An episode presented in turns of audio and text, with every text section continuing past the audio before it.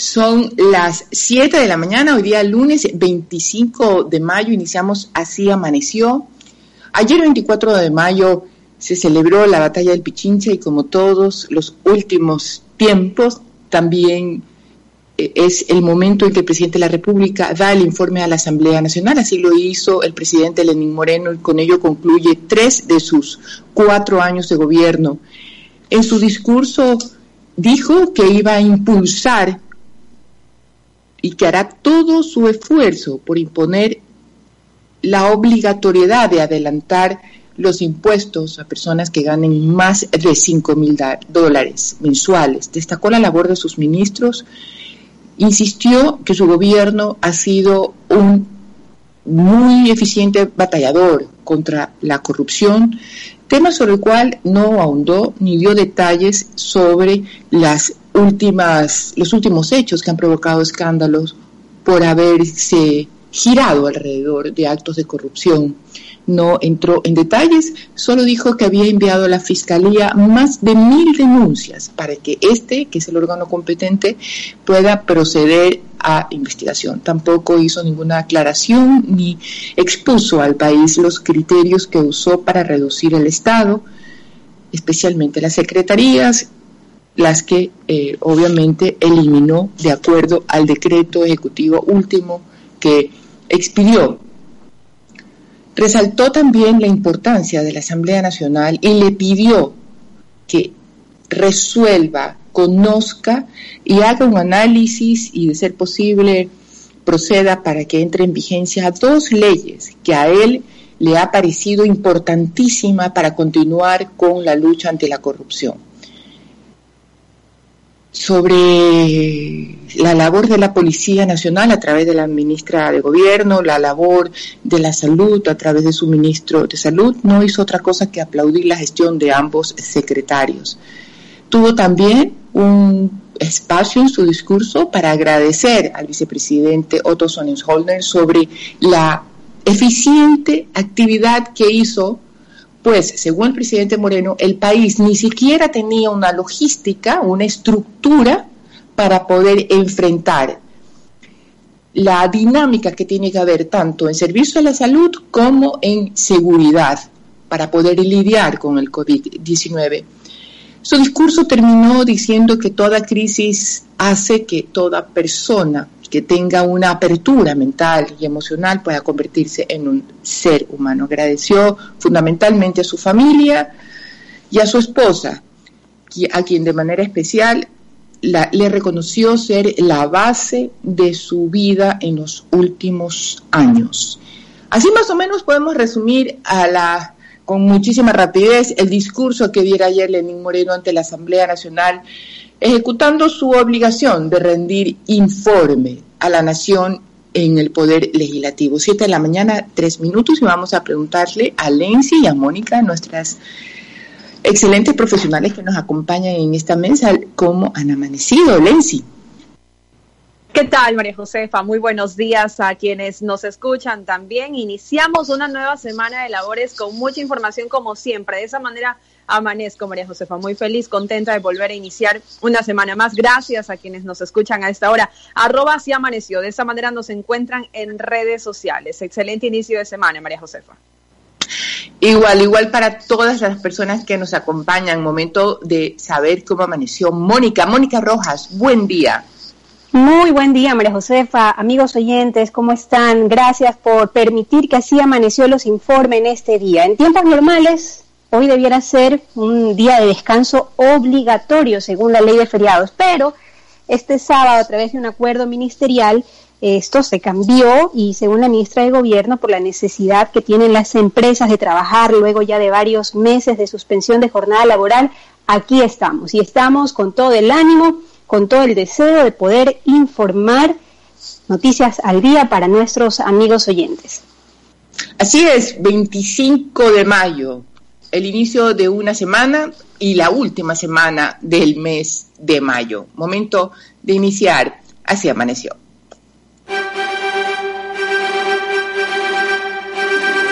Aquí inicia Así amaneció, bajo la dirección de Ronald Córdoba.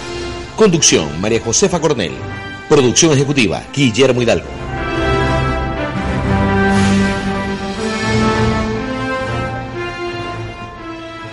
Siete de la mañana con cinco minutos iniciamos con los titulares. Ecuador registra 36.756 contagios por COVID-19 y 3.108 es la cifra de fallecidos. Lenin Moreno esbozó cuatro pilares de lo que será su último año de gestión en Informe a la Nación. Este lunes 25 de mayo, con semáforo amarillo, circulan carros con placas terminadas en 1, 2 y 7, en rojo 1 y 2. Y China advierte de una nueva guerra fría con Estados Unidos por la pandemia que se extiende en América Latina. Santa Elena, La Libertad, Cuenca y San Miguel de los Bancos pasarán a semáforo amarillo hoy lunes 25 de mayo, mientras que Durán lo hará este jueves 28 de mayo. Lenín Moreno inicia último año presidencial con 14% de credibilidad.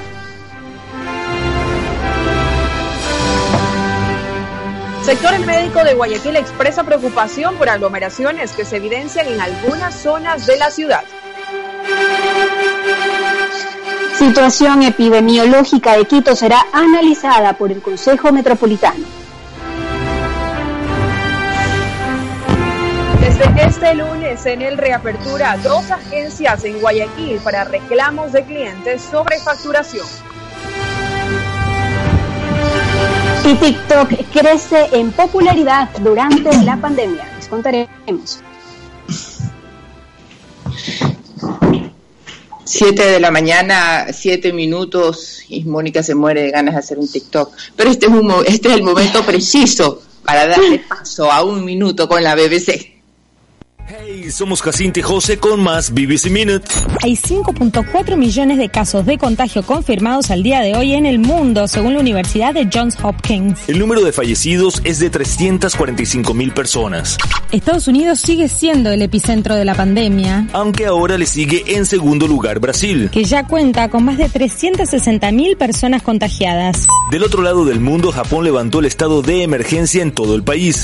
José, ya hemos hablado del inusual nombre que Elon Musk y su pareja eligieron para su recién nacido. Como si EXA A12 no fuera lo suficientemente complejo, tuvieron que cambiarlo. Así es, porque la ley en California no permite números en el nombre y tuvieron que ponerlo con números romanos. Y Jacinta salió a la venta una nueva gama de creyones llamada Colores del Mundo. Sí, que viene con colores de hasta 40 tonalidades de piel. Más en BBC Mundo. 1159 GMT. BBC Minutes. Y esto fue BBC Minute de la BBC en Así Amaneció. 7 de la mañana con 8 minutos y desde este lunes 25 de mayo, San Miguel de los Bancos será el primer cantón en Pichincha en pasar a semáforo amarillo durante la cuarentena por el COVID-19 en Ecuador. Esta información la entregó Agustín Albán, quien es representante del Comité de Operaciones de Emergencia de Pichincha durante esta emergencia sanitaria. Son las 7 de la mañana con 8 minutos. San Miguel de los Bancos, el primer cantón de Pichincha en pasar a semáforo amarillo. Mónica.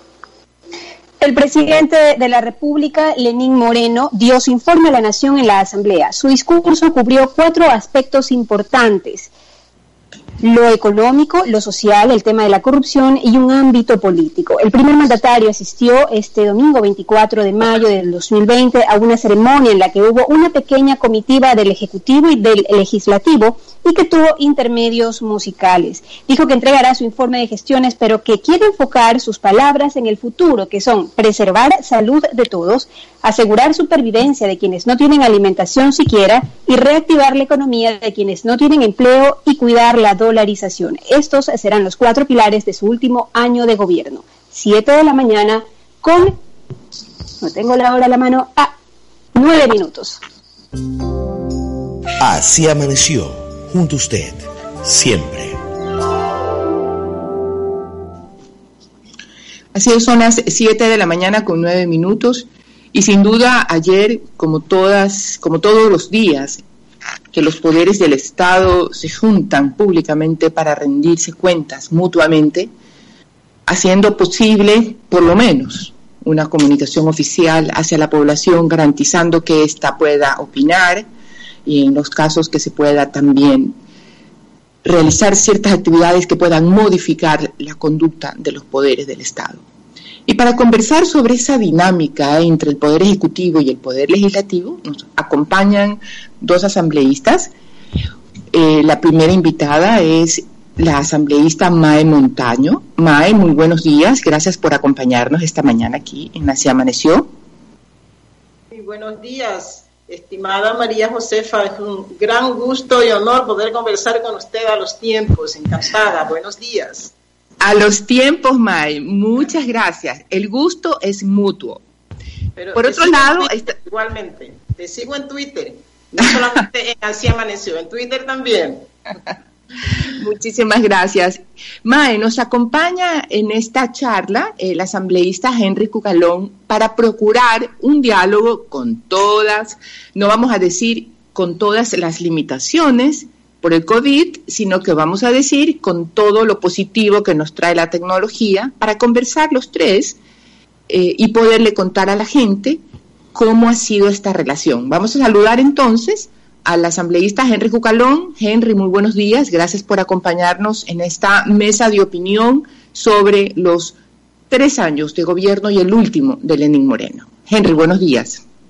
Muy buenos días, María Josefa. Buenos días, Mae. Un gusto compartir con usted como siempre y un saludo cariñoso a todos los oyentes de Así Amaneció. Bueno, los tenemos a los dos. Antes de iniciar, quisiera pedirle a Mae que se acerque un poquito al micrófono para poder escuchar de más cerca su voz y contarles a las personas que nos acompañan y a nuestros asambleístas que vamos a hacer una pregunta, la misma pregunta a los dos, para poder tener un diálogo dinámico y, e informativo. Lo primero, quisiera comenzar con una pregunta de manera general, ¿no? De manera general, Mae, ¿Cómo se puede calificar o describir la dinámica entre el poder ejecutivo y el poder legislativo estos tres últimos años? Bueno, primero para saludar también, eh, Henry, encantada de poder compartir este diálogo. ¿Ahí se me escucha mejor? Sí, mejor. Bueno, el informe de ayer eh, me parece que es el balance perfecto de lo que ha sido esta relación de la Asamblea versus el Ejecutivo. Una relación em, que ya uno no sabe cómo calificarla, eh, a veces tibia, a veces tirante, eh, otras veces incomprendida por la ciudadanía de un ejecutivo que sobre todo en este, en este último tiempo eh, ha hecho todo el esfuerzo, él y su equipo de gobierno, de aprovecharse, si cabe el término, de la impopularidad, porque creo que estamos en una competencia. ¿Y quién es más impopular? ¿Si el Ejecutivo o el Legislativo? ¿Quién tiene menos aprecio en la ciudadanía? ¿Si el Ejecutivo o el Legislativo? Y ha pretendido en pues, sobre todo en este último tiempo, se ha sentido con más fuerza el Ejecutivo, eh, acostarse sobre esta impopularidad eh, del, legislativo para hacer sentir que, la culpa, que la responsabilidad en que el Ejecutivo haya sido incompetente y un, y un gobierno corrupto, porque hay que decirlo con todas las letras, estos son los dos calificativos que pueden definir la condición de este gobierno, se da porque el, legislativo no le ha aprobado a tiempo sus leyes, ya lo dijo ayer, pero sobre todo porque el, legislativo le estorba al presidente, le ha estorbado al presidente. Y ayer, por si fuera eh, poco, en un informe a la Nación que, que, debería ser em, como más conciliador en búsqueda de una unidad y de un trabajo conjunto constructivo que no ha logrado verdaderamente en estos tres años, pero por lo menos para este último tramo del gobierno, el, presidente cierra casi su presentación otra vez diciendo que el legislativo molesta, y ahora no solamente a él, sino a sus intocables ministros. Eh, Así es, Mae. Creo que... Atrevimiento, Tamaño atrevimiento. Gracias, Mae. Eh, en términos generales, entonces, una relación tibia, tirante, incomprendida. El Ejecutivo pues se ha recostado frente a su impopularidad para tener a veces posturas eh, fuertes para Mae Montaño, esa, así más o menos puede calificar con mucho esfuerzo esta relación. Henry, ¿cómo entonces usted puede definir estos tres años, esta dinámica entre el Ejecutivo y el Legislativo? Con un resumen de mi visión de lo que ayer dijo el presidente, un informe a la nación con los mismos vericuetos de siempre, porque es público y notorio que el gobierno carece de rumbo. La conducción de la nave del Estado está al garete y la desesperación, sumada a la falta de apoyo ciudadano, los hace decir y hacer cualquier cosa.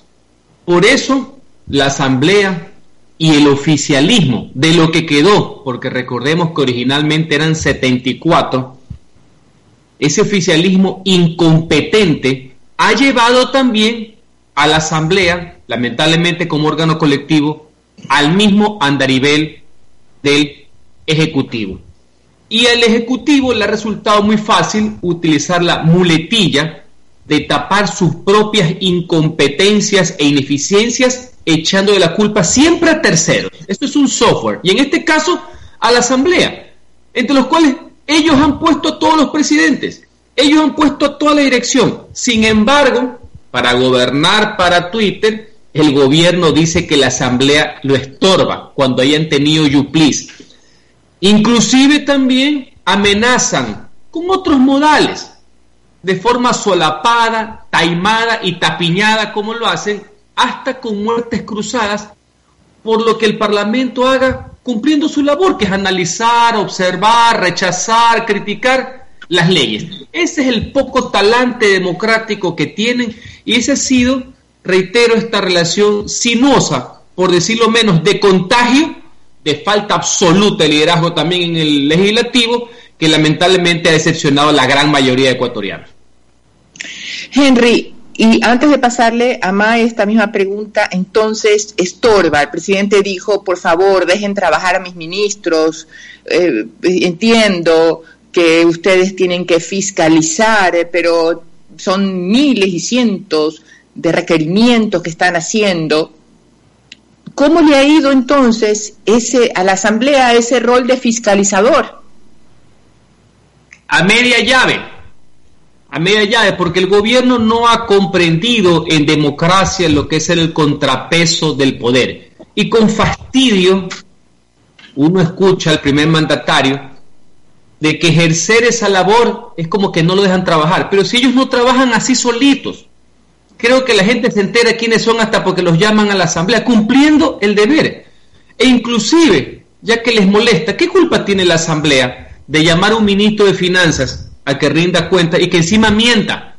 Lo llamamos para que explique cómo fue en plena pandemia, en plena tragedia, dolor y muerte del pueblo ecuatoriano, el pago de deuda externa, tramo tenedores, resulta ser que miente diciendo que no ha pagado los intereses, lo descubrimos en la mentira y la culpa es de nosotros, o sea, la culpa no es el ministro, y encima se ponen bravos, y encima amenazan con, insisto, con este estilo que tienen, ¿no?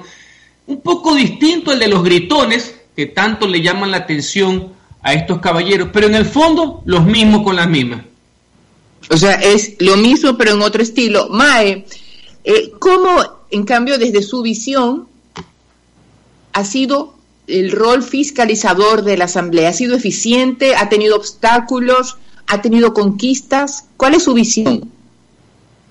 Bueno, voy por el mismo camino de Henry. Eh, tenemos algo en común, que hemos vivido estos dos periodos eh, de, últimos de la Asamblea.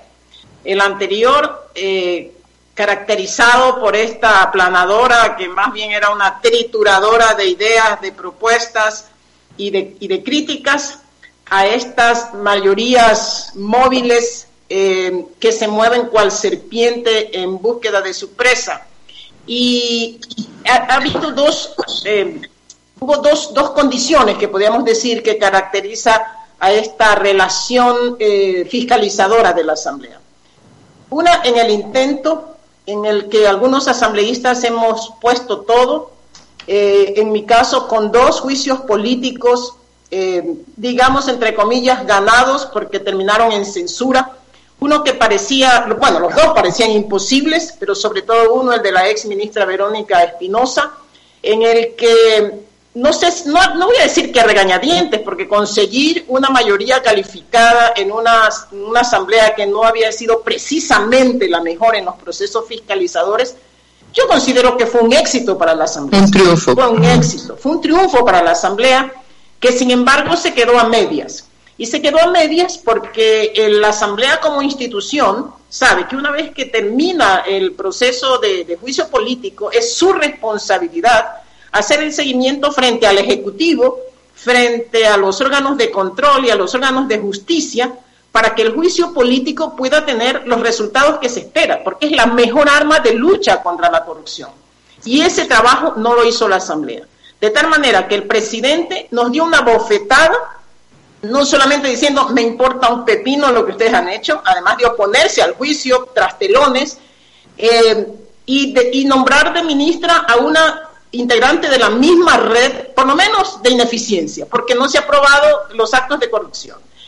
El, la, Contraloría no ha dicho absolutamente nada del expediente ni la Fiscalía. O sea, la Asamblea como primera función del Estado en su rol fiscalizador está en entredicho. Pero aislada, la ha dejado aislada. Pero lo que es más, mi, mi querida María José, y solamente voy a concluir con esta partecita, lo que sí nos dice el presidente en su informe ni le ha dicho al país cómo repartieron los hospitales, no solamente los hospitales, sabemos que otras instituciones también, pero quedémonos en la pandemia de salud en este momento que es el más vergonzoso para el pueblo ecuatoriano y el más doloroso, el sentir que en esta pandemia quedó al descubierto que integrantes de la Asamblea, que todavía no sabemos exactamente cuáles porque la investigación no nos dice, pero que hay asambleístas que repartieron hospitales y que son parte del negocio, de este negocio criminal de la corrupción en los hospitales. Eso sí no dice el presidente, eso no dijo el presidente.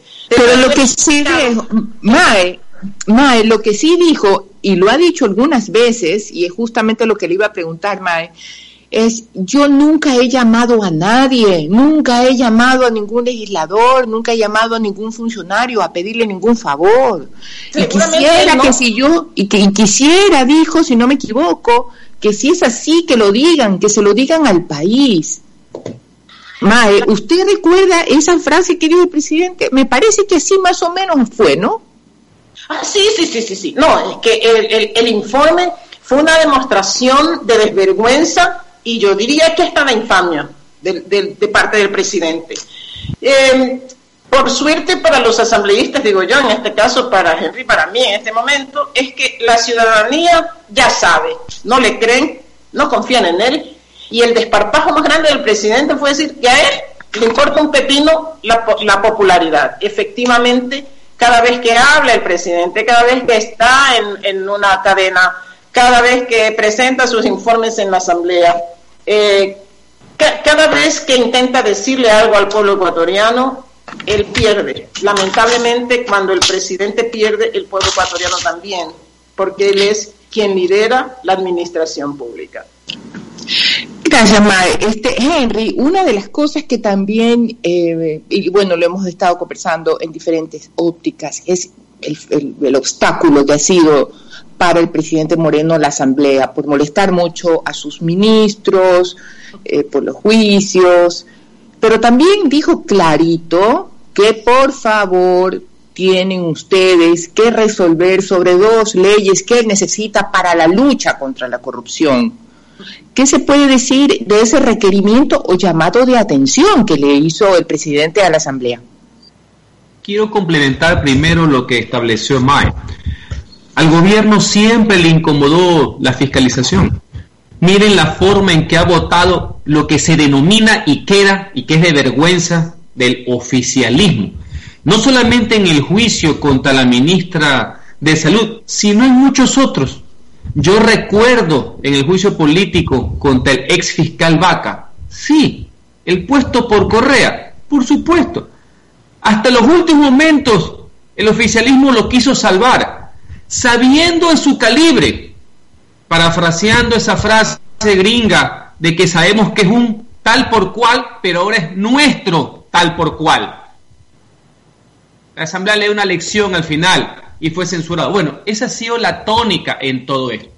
Complemento con el tema de los hospitales, pero por supuesto, si ya la Comisión Nacional Anticorrupción ya había alertado desde hace más de un año en las graves irregularidades en el sector de la salud y la corrupción, ¿cambió algo con la pandemia? No, no cambió nada, empeoró. Es decir, el saqueo a costa de la vida ya estaba de fiesta.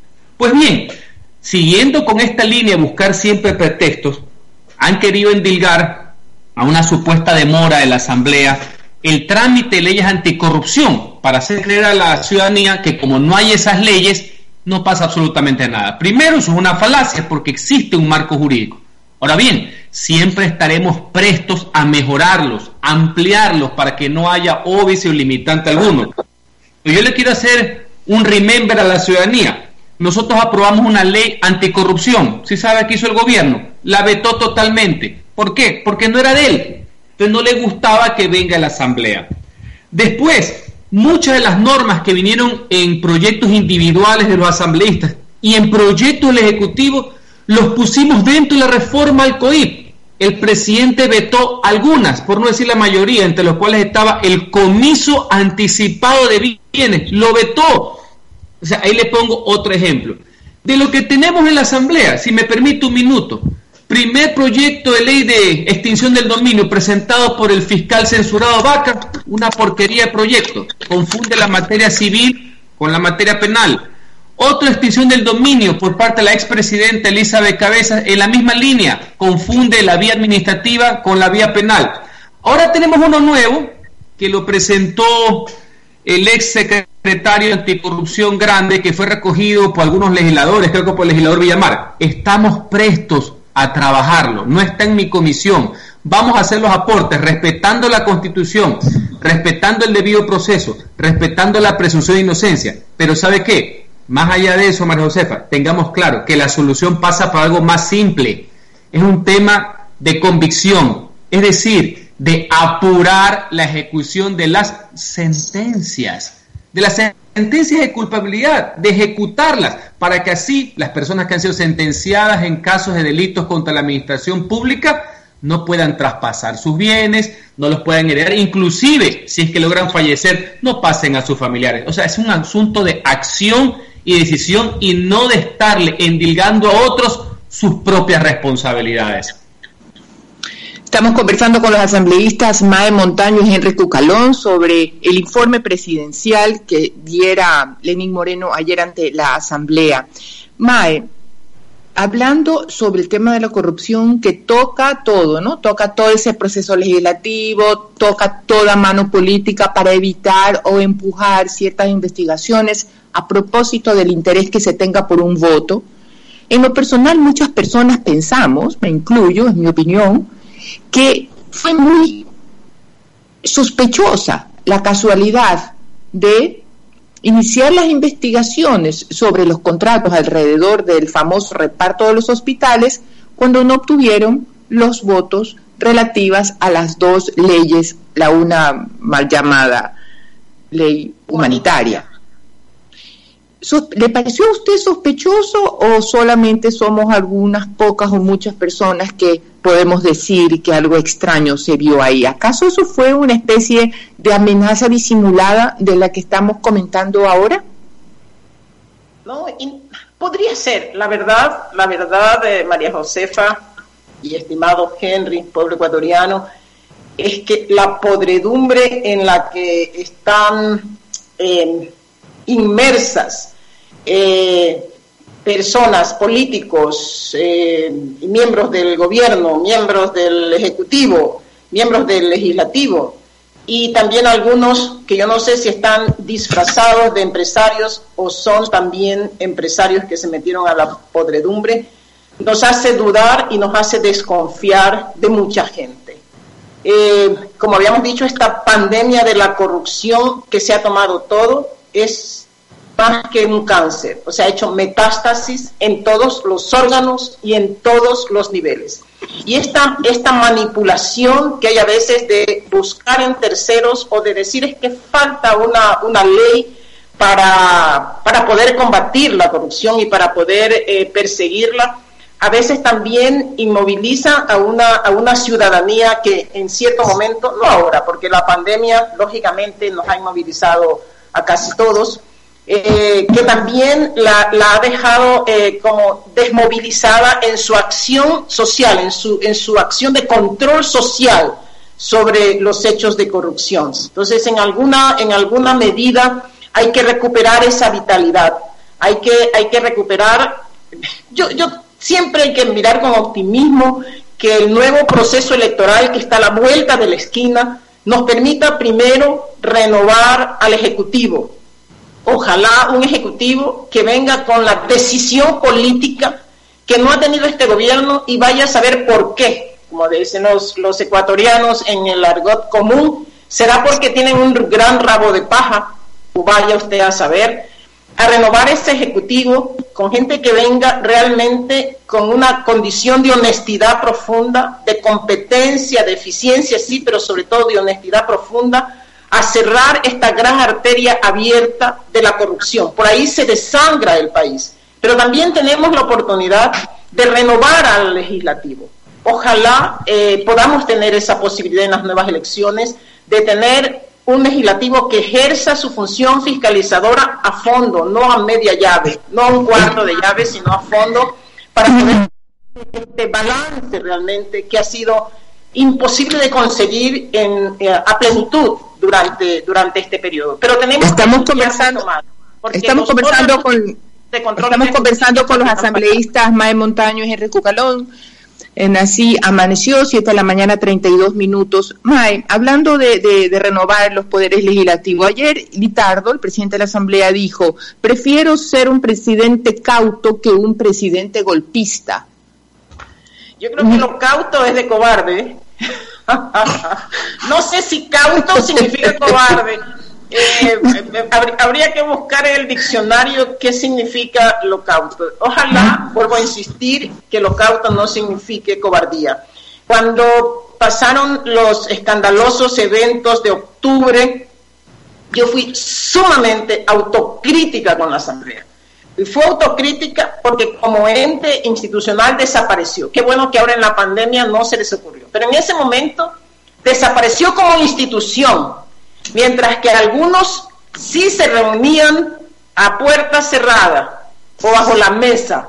Se reunían, nadie sabe para qué.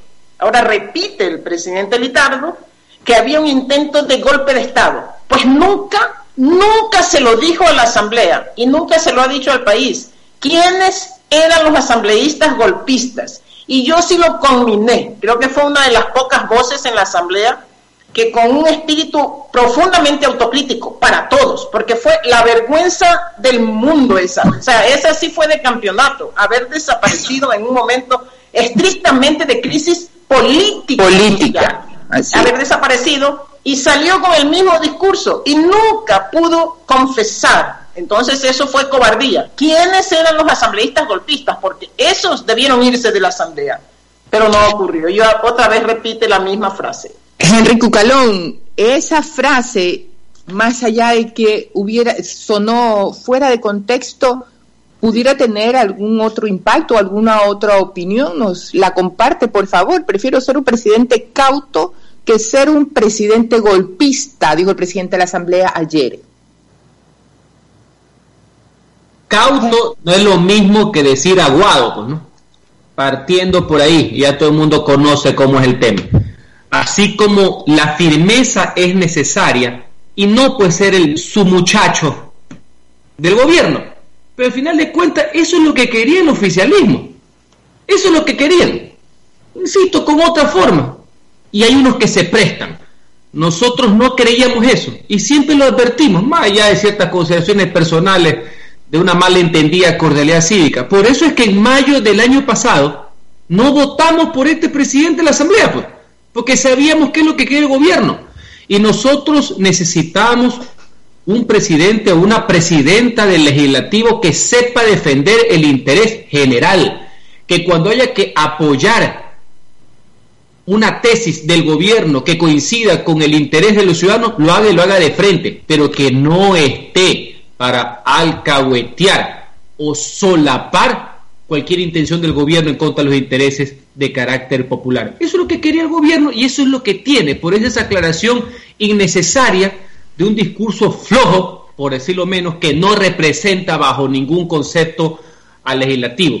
Y comparto plenamente con Mae en esa línea. Y sabe lo que pienso al respecto. Ella era una de mis candidatas para la presidencia de la Asamblea Nacional, para que no vean que era un asunto del partido que yo represento y del cual he estado en dos legislaturas. Esa ha sido la tónica de la Asamblea.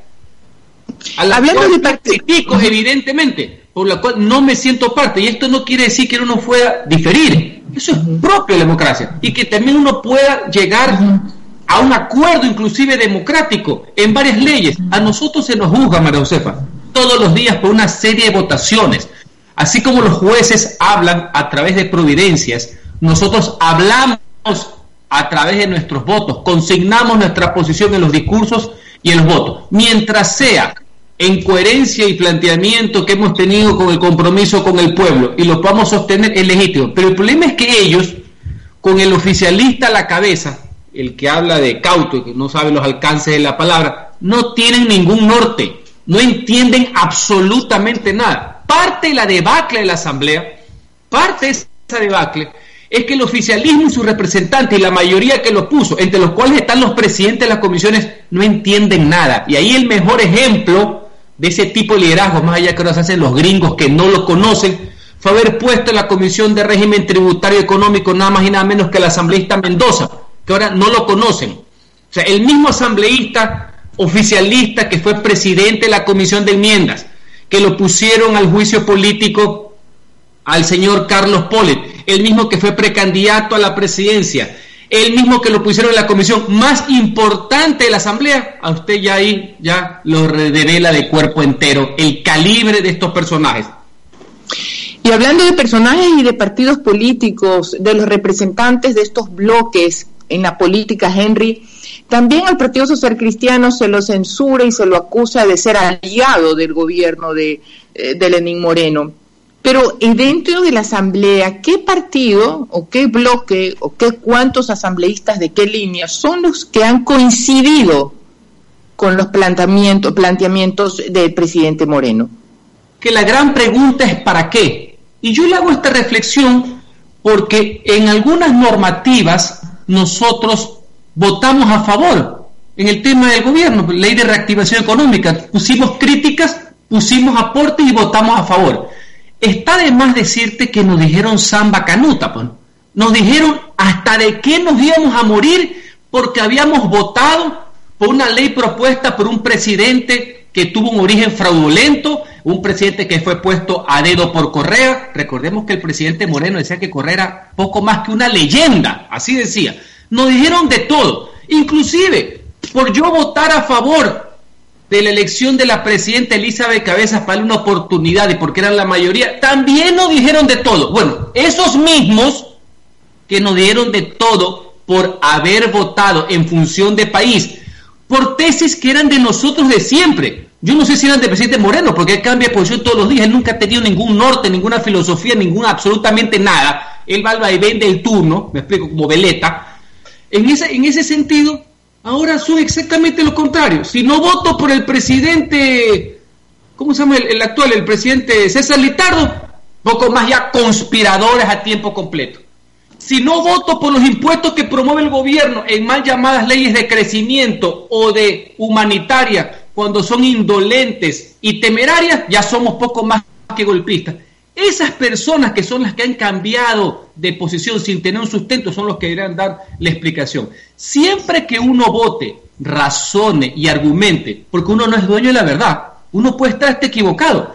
Y puede ser que mis tesis sean las equivocadas, pero las he sustentado, hemos propuesto como alternativa. Mientras yo sea coherente con eso, no hay problema eh, político. Habrá gente que esté a favor y esté en contra. Lo malo es cuando son piratas, cuando no creen y no tienen ningún fundamento de nada, cuando el oportunismo y la ocurrencia reemplaza las ideas y a los conceptos.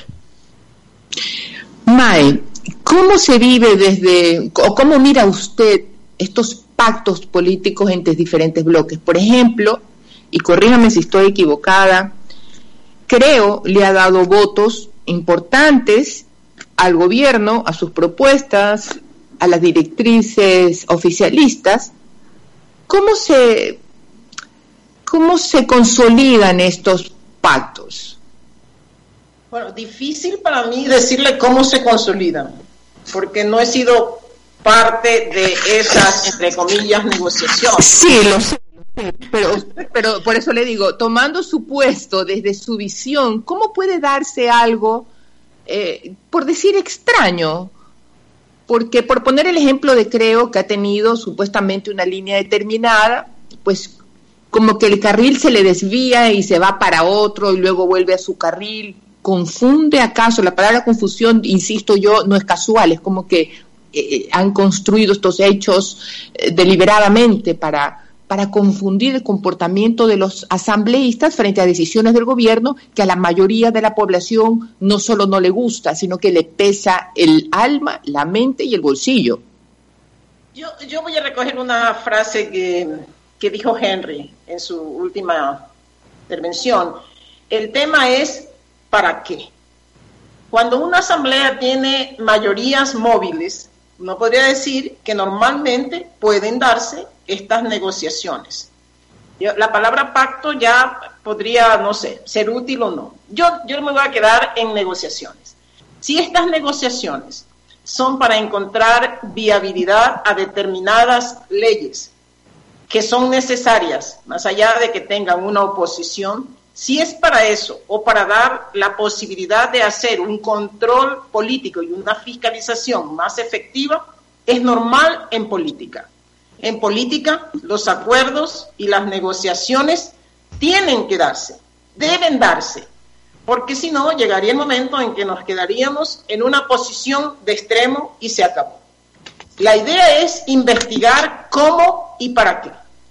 Cuando a mí me dicen que hay asambleístas que han recibido regalos o cuotas, como la gente llama, cuotas políticas para el pago de favores, eso sí hay que investigar.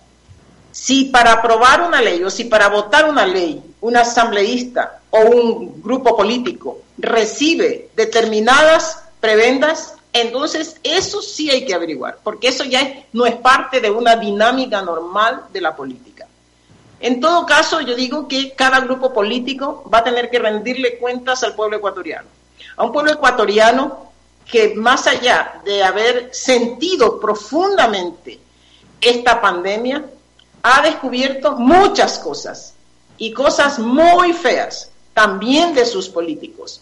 De tal manera que cuando uno escucha que en los últimos sondeos una población que antes del COVID ya empezaba a tomar decisiones o posiciones frente a las nuevas elecciones, en este momento ha perdido casi completamente la fe y la confianza en sus políticos de manera general, más allá de que las generalizaciones son malas. Por ejemplo, cuando dicen que en la asamblea todos somos ladrones y todos somos corruptos y todos somos vagos y todos somos incompetentes, yo digo, las generalizaciones son dañinas pero entendemos ese sentimiento de angustia de la gente.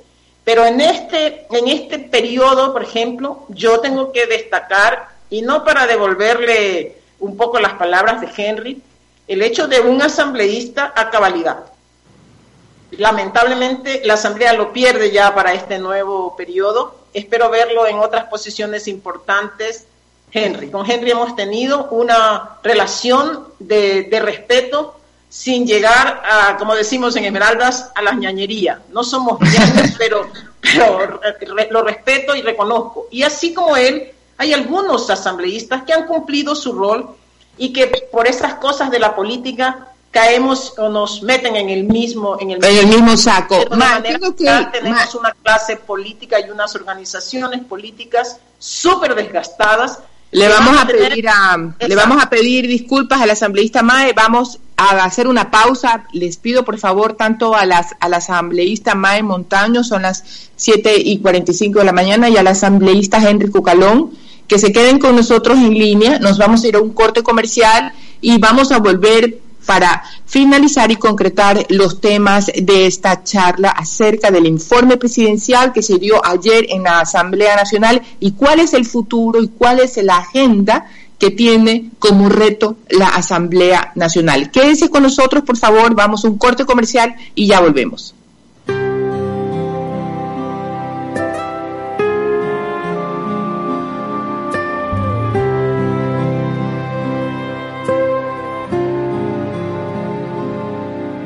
Ya ves, siempre acabamos así, solo haciéndonos sufrir por no evitar discutir, por no evitar discutir. ¿Por qué? no podemos hablar sin una guerra. En Así Amaneció empieza el espacio publicitario. El mundo nos dio una lección de humildad. Nos demostró que nada es más importante que una caricia, que estar cerca de los que queremos, que un apretón de manos vale más que mil palabras. Vivir esto nos hizo más fuertes para levantarnos, regalarnos apretones de manos llenos de ilusión y caricias que duren para siempre. No permitamos que nada nos vuelva a separar. Sani, más unidos que nunca. No salgas de casa. Nosotros te llevamos los implementos necesarios para tu seguridad durante esta pandemia. Síguenos en nuestras redes sociales y encuéntranos en Instagram y Facebook como Compritas Oficial y mira nuestros productos. De esto saldremos juntos. Recuerda, Compritas Oficial.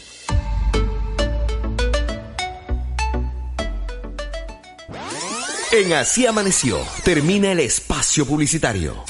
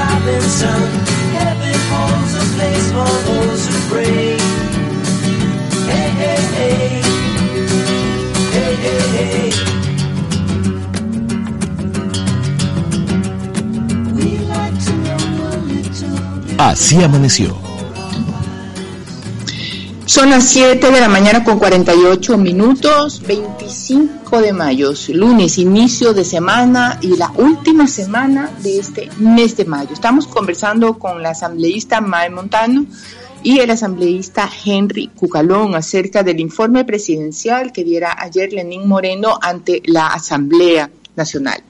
Henry, este año tiene algunos retos y en unas condiciones delicadas, no solamente por el impacto en la salud pública, por el COVID-19, sino por toda esta avalancha de corrupción que parece no terminar. Pero en esas circunstancias se inicia también un periodo electoral importante. Desde el Poder Legislativo, ¿qué es o cómo puede ver dónde están los mayores obstáculos y las mayores ventajas que la ciudadanía puede tener para aprovechar lo más positivamente para el país este proceso electoral que se anuncia. Creería yo que la Asamblea puede constituirte un obstáculo, sí, para cualquier tipo de pretensión gubernamental de meterle la mano, por ejemplo, al bolsillo de los ecuatorianos la Asamblea siempre ha sido muy criticada y no creo que es la elecor, de todas partes del mundo pasa lo mismo. Hace poco cuando por la presión ciudadana que fue recogida por los asambleístas, no es que fue sensibilidad del gobierno, no, recuerde que hasta nos amenazaron con mandarnos a la casa y disolver la Asamblea Nacional para aprobar los impuestos. Pero como la Asamblea sí le hizo caso al pueblo, y qué bueno, ahí sí se convirtió en último obstáculo, en último baluarte democrático para ponerle un freno. Y en esa línea considero yo que la Asamblea tiene algo primordial. Uno, en este tiempo que le queda, que parece un año calendario, pero en la práctica son pocos meses, porque una vez que se convocan a elecciones, todo esto pasa a otro tema, es control político y fiscalización. En democracia, respetando la ley, sí, pero un control político permanente que va a comenzar con el ministro de Finanzas, valga la aclaración. Segundo, bajo ningún concepto, y tomando en cuenta que este es un gobierno desesperado, que es capaz de hacer cualquier cosa con otros modales, impedir cualquier tipo de trafacía o perjuicio ciudadano de carácter económico. Ojalá que lo que resta del gobierno y teniendo ellos la prerrogativa en materia económica, envíen incentivos, no castigos. Será mucho pedir de mi parte. Tercero, que la legislatura, y en esto sé que MAE va a pensar lo mismo, termine de aprobar la propia ley que los rige para que no tengan los problemas que nosotros hemos tenido en estos dos periodos. Yo sé que por la ley no se puede hacer todo, pero es una gran herramienta, un gran instrumento para que se acaben los pretextos.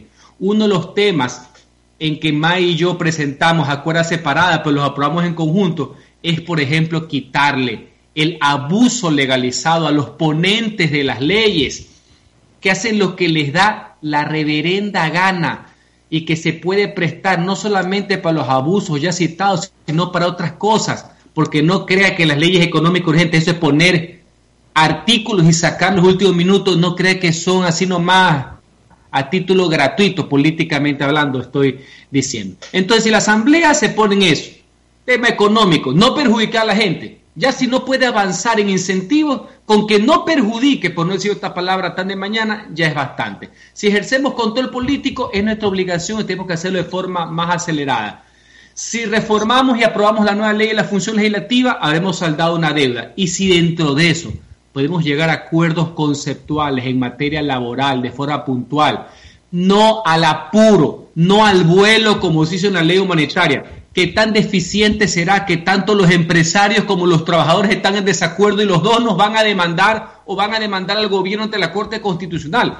Quiere decir que más allá de ciertas realidades que supuestamente superan a la legalidad, no hicimos las reformas correctas que han perdido muchísimo tiempo en la Asamblea Nacional. Eso para mí deben ser los objetivos claros, directos. Ya olvidémonos de cantidad de leyes aprobadas. Eso no sirve para nada, sino para llenar PowerPoints y para vaciar el ego de los cócteles de quienes dirigen a la Asamblea. Vamos a los de fondo, que no es perjudicar a la gente. Básicamente eso.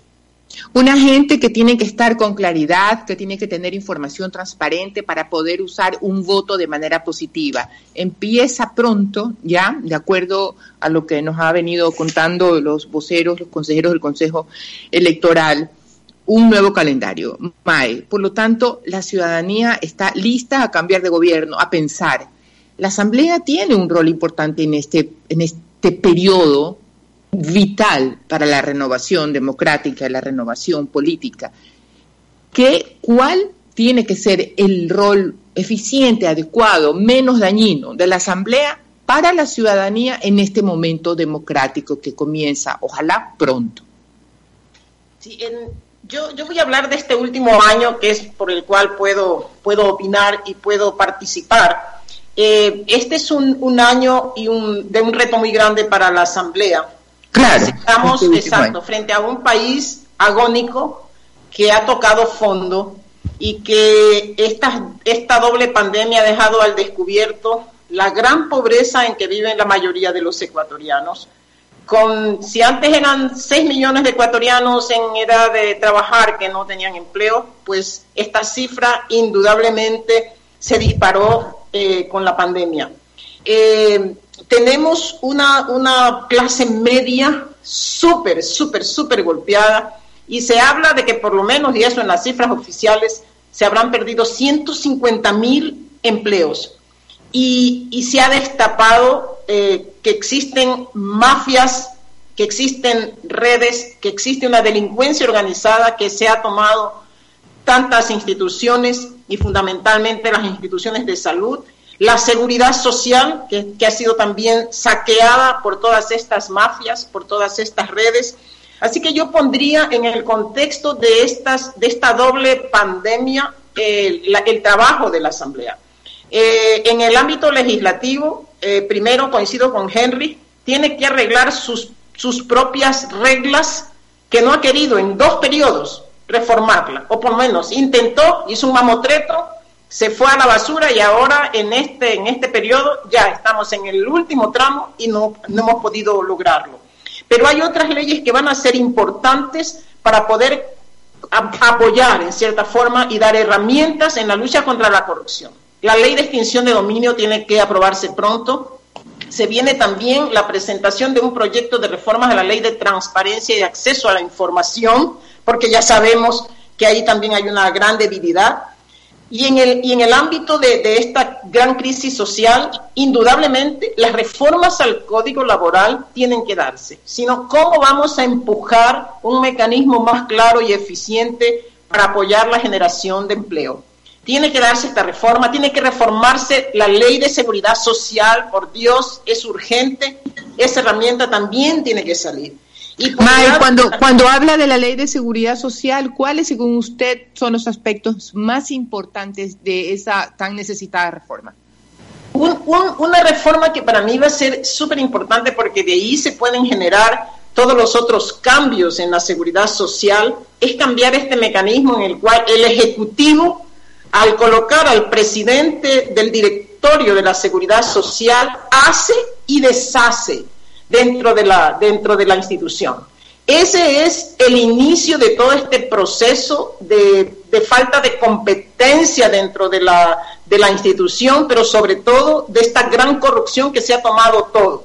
O sea, de, de, esa manera, con esa reforma, se puede bloquear alguna influencia política que no necesariamente tenga fines nobles, como debería tener todo lo que gira alrededor de la seguridad social, me parece, para prevenir cualquier cosa. Exacto. Y hay que definir otros mecanismos de la misma administración, operación y mecanismos de inversión, porque ahora, cuando nos dicen que el BIES, imagínense, el BIES más bien ha servido de, de, herramienta eficaz, entre comillas, pero al revés, para llevar más rápido a la quiebra al IES. O sea, cuando el gerente del BIES sale para decirnos que en, que en tres o cuatro meses ya no habrá dinero para pagar las pensiones ni para el fondo de salud, entonces como que dice, pongámonos a llorar. Y por eso es que la Asamblea tiene que entrar rápido, tiene que poner el dedo en la llaga, no solamente en los temas de la ley, sino en los temas de corrupción que se están dando también en, la, en el IES, en el BIES y en, y en todos los mecanismos de seguridad social. Pero yo no, no quiero cerrar esto, María Josefa, sin decirle que el reto más grande que tiene la Asamblea es limpiar la casa, porque hay, okay. ha habido tres tramos en el cual la Asamblea no ha podido autodepurarse. El primero, con el tema del robo de los asambleístas o de algunos asambleístas a sus funcionarios, conocido como los diezmos. Y ahí la asamblea se quedó corta y tampoco pudo depurar, autodepurar la asamblea. El tramo de los golpistas, como lo recordó, lo trajo muy bien a recordación Litardo, tampoco pudo depurarse. Y tenemos asambleístas que se autoexiliaron, que se autoguardaron en una, en una embajada y luego se fueron a vivir a otro país y siguen siendo asambleístas. Y ahora la vergüenza de saber qué hacemos con un Daniel Mendoza. Nadie lo toca. Dicen que el asesor de Mendoza es el que ha cometido los, los atracos, posiblemente, presumiblemente. Los Daniel Mendoza y todos estos 44 votos que no votaron por Verónica Espinosa, habría que investigarlos el por qué.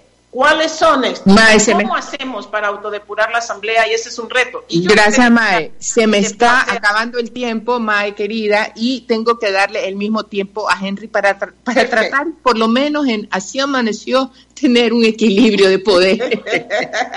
Henry, por lo, por lo menos aquí. Henry, Mae dice que este año, el, como reto, limpiar la casa, identificar a los golpistas, eh, ah, no eh, y el caso Mendoza, ¿no? Entonces, ¿cómo impacta este caso de Daniel Mendoza internamente? ¿Cuál, según usted, es el gran reto que tiene la Asamblea este último año? Lo decía, control político tanto al ejercicio gubernamental como interno. Interno sí. De la misma Asamblea Nacional asumimos integrantes, no solamente por el caso del señor eh, eh, Mendoza, por lo público por lo notorio, de faltas internas. Recordemos que fue el mismo asambleísta que con tropelía y media el año pasado también manejó dos leyes bastante importantes en perjuicio a los ciudadanos, valga la aclaración, cuyo trámite fue bastante viciado, por decirlo menos. Así que material hay y de largo. No solamente a él, sino a cualquiera, porque parece ser que están sueltos en el tema de los hospitales y lo que se busca ahí es el silencio. Así que ¿Quién haría la Asamblea también hasta una autodepuración? De la mano con control político permanente a los ministros de Estado, quienes han defraudado la confianza ciudadana y la confianza popular. Así el gobierno se moleste, así el gobierno y sus corifeos se pongan a saltar, pongan sus redes sociales a activar, etcétera. Hay que hacerlo. Lo otro, ley orgánica de la función legislativa, coincido, ley de la seguridad eh, social, el tema laboral es sumamente importante. No hay que dejar a un lado también que tenemos otra misión.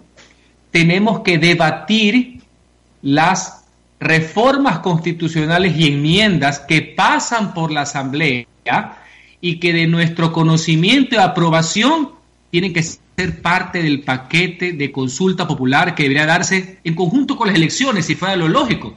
Recordemos que hay una iniciativa ciudadana ya aprobada en firmas que se tiene que dar en la Asamblea Nacional con respecto a eliminar el Consejo de Participación Ciudadana y Control Social. Exactamente.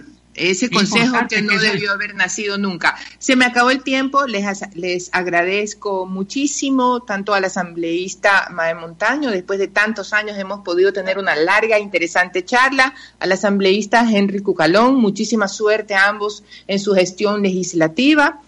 Eh, y bueno, atentos a todo lo que en democracia le va a pasar al Ecuador. Gracias a ambos. A usted, muchas gracias, María Josefa. Ocho de la mañana con dos minutos, momento de irnos a un corte comercial. Hemos conversado con los asambleístas que nos han acompañado durante este tiempo de charla y de reflexión sobre el informe que diera el presidente Lenín Moreno ayer en la Asamblea y las reformas y retos en los próximos meses de la Asamblea Nacional. Ya volvemos. El confinamiento por la emergencia sanitaria producto de la pandemia por el virus COVID-19 puede provocar malestar psicológico. Por ello, evitemos saturarnos de información en la televisión sobre el virus. Informémonos en ciertos momentos del día, sea en la mañana o en la noche. El Benemérito Cuerpo de Bomberos de Guayaquil, siempre comprometido con la ciudadanía. Para cualquier asistencia psicológica, con nuestro personal se pueden comunicar a los números 099-3416-490 o al 0999-448394.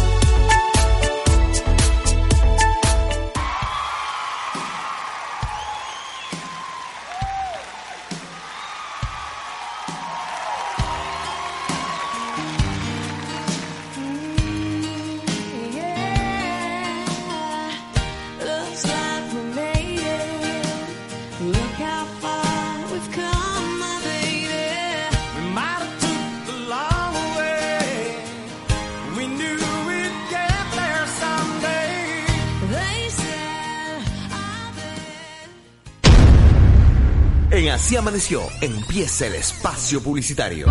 El mundo nos dio una lección de humildad. Nos demostró que nada es más importante que una caricia, que estar cerca de los que queremos, que un apretón de manos vale más que mil palabras. Vivir esto nos hizo más fuertes para levantarnos, regalarnos apretones de manos llenos de ilusión y caricias que duren para siempre. No permitamos que nada nos vuelva a separar. Sani, más unidos que nunca. En Así Amaneció, termina el espacio publicitario.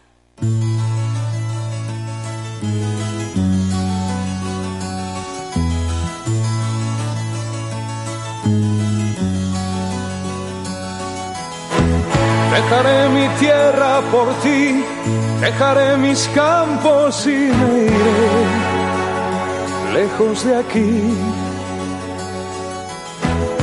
Cruzaré llorando el jardín y con tus recuerdos partiré lejos de aquí. De día viviré pensando en tus sonrisas, de noche las estrellas me acompañan. Así amaneció. Con esa voz de Nino Bravo, un cantante poseedor de una voz fantástica que lamentablemente murió en los primeros años de la década de los 70, nos dejó un buen legado y unas buenas producciones musicales.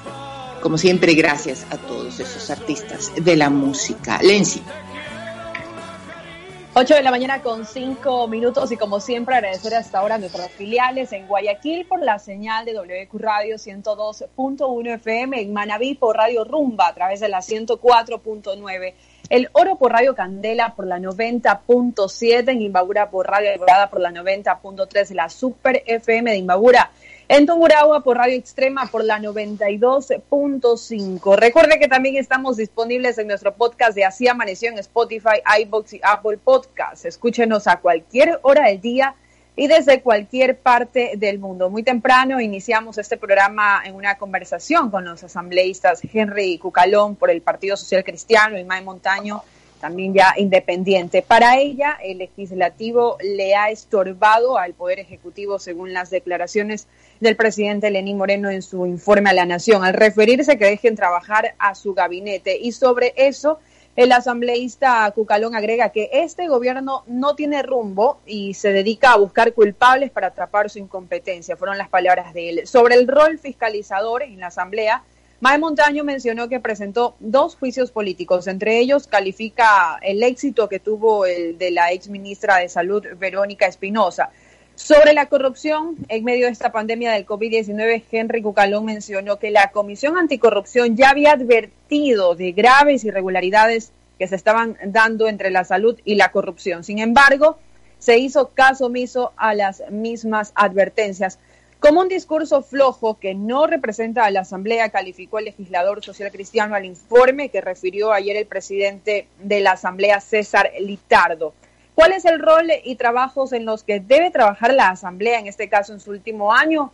Henry Cucaló mencionó como primordial el control político y fiscalización. Para él hay que reformar la nueva función legislativa y que se analicen cambios laborales, pero que no afecte a los ecuatorianos.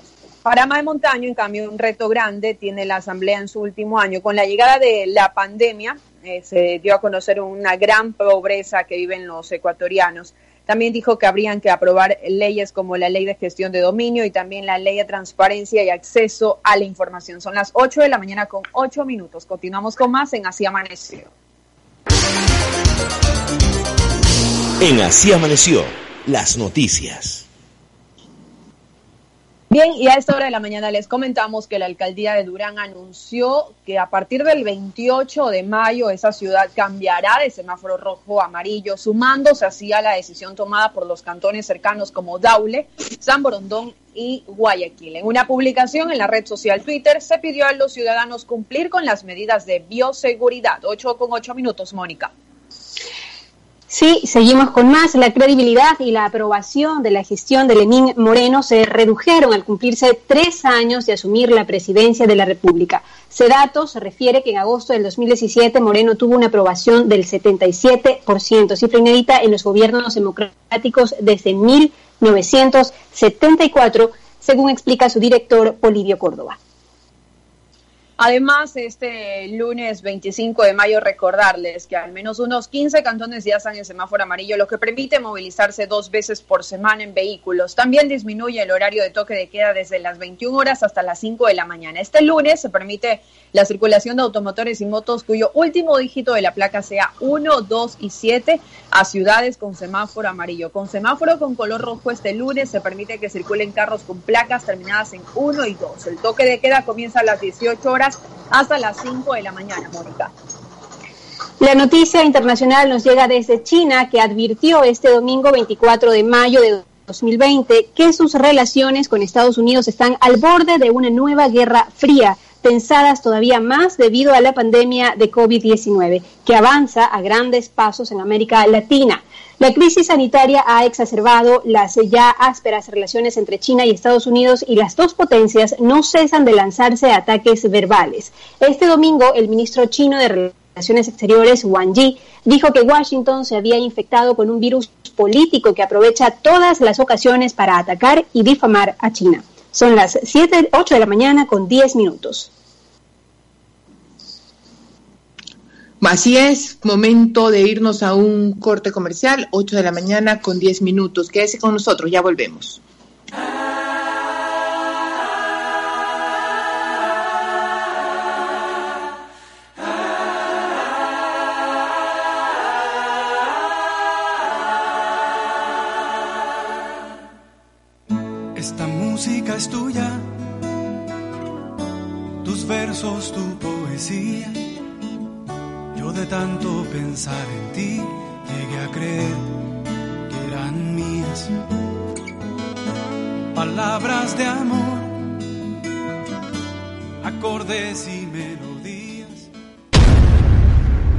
Así Amaneció empieza el espacio publicitario.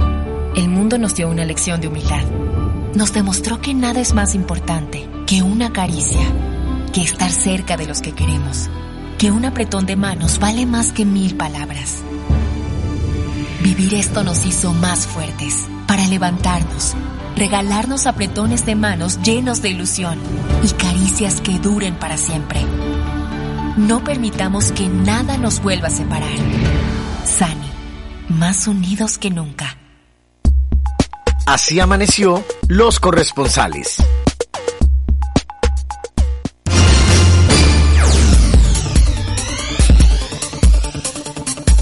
En Nueva York, el gobernador Andrew Cuomo dijo que la Gran Manzana está ya en la fase de reapertura.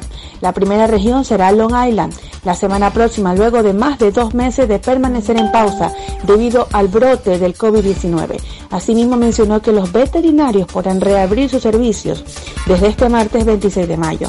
En otro tema, los asambleístas ecuatorianos por Estados Unidos y Canadá, Jimena Peña y Carlos Ortega, emitieron un comunicado que indica que a partir del 1 de junio, toda persona que llega al territorio ecuatoriano desde Estados Unidos deberá de presentar un certificado de prueba del COVID-19 con el resultado negativo. La misma debería haber sido realizada 72 horas antes de la fecha del ingreso al Ecuador.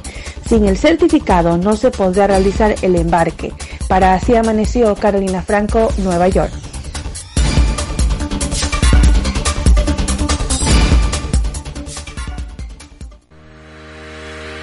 Personas piensan que la yema del huevo no es saludable porque eleva el colesterol. Recientes investigaciones han demostrado que la yema del huevo no tiene ninguna relación con el aumento del colesterol ni los triglicéridos en sangre. El huevo es un alimento con muchísimos beneficios para la salud y no debe ser separado de nuestra alimentación. En la yema podemos encontrar grasas de buena calidad, vitaminas como la A, la D, la E, la K, vitaminas del complejo B, ácido fólico, hierro, calcio y zinc. Además, es una proteína de excelente calidad, de bajo costo y de fácil acceso. En mis redes sociales encontrarás datos importantes para mantener una vida saludable. Me encuentras como nutricionista Carla Navarro. Nutrición en Así Amaneció. En Así Amaneció termina el espacio publicitario.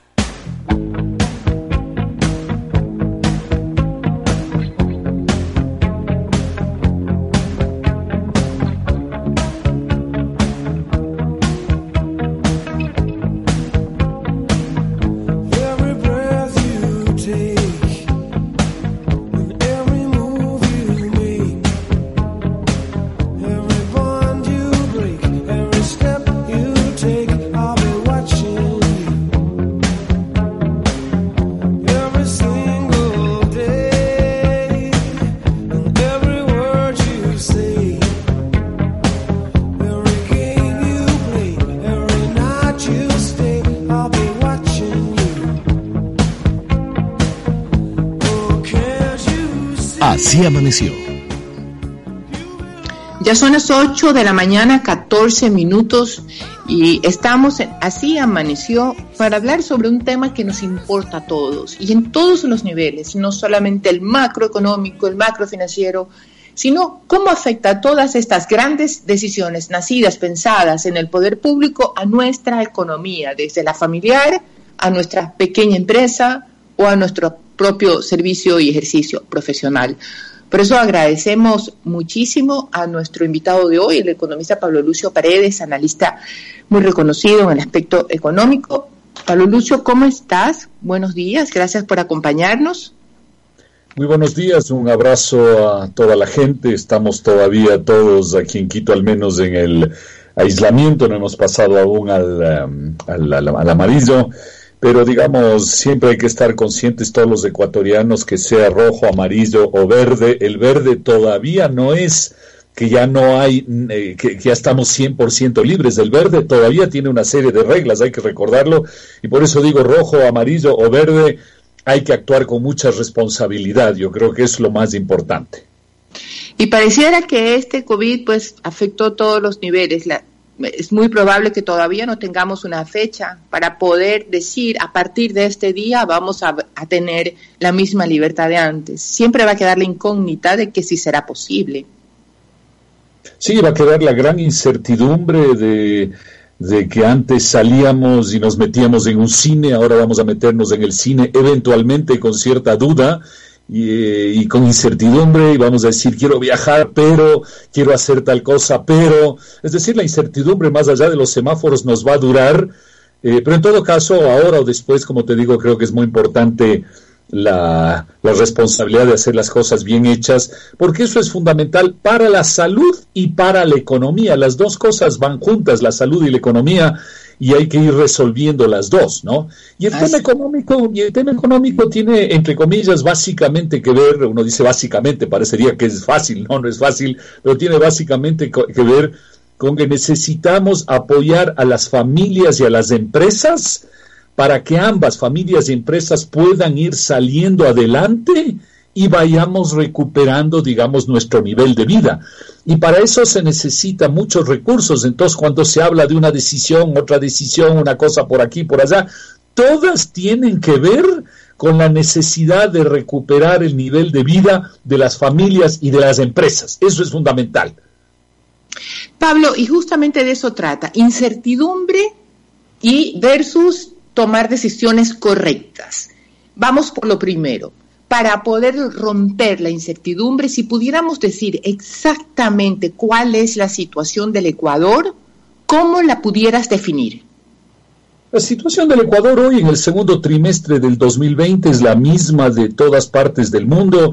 Habrá unos mejor que el Ecuador y otros peor que el Ecuador, pero digamos en promedio es la misma. Es decir, hemos tenido una caída brutal de las economías en este segundo trimestre porque estamos aislados, no se puede producir lo que se quiere producir, no se puede intercambiar lo que intercambiábamos. Y recuerda tú y la gente que nos escucha, la economía es básicamente producir e intercambiar.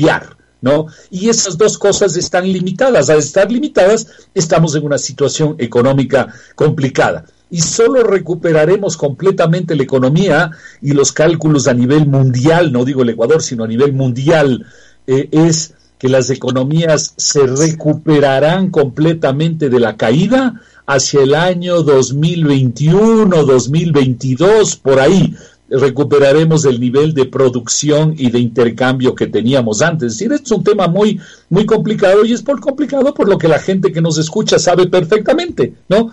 Que eh, hay, hay, familias que se están quedando sin, su, sin, sus ingresos, que están gastando sus ahorros, hay empresas que se les está acabando también eh, sus ingresos, eh, que, que, están, que están cerrando o están pensando cerrar. Entonces, todo ese efecto va a tomar hasta el año 2021 o 2022 para poder recuperarse. ¿Cuál entonces en una crisis a la que, bueno, desconozco, pero no recuerdo que hemos vivido como país? Una crisis con estas características tan agudas, tan profundas, ¿cuáles serían entonces las medidas mínimas, más eficientes, más inteligentes que se pueda tener para poder amortiguar el daño?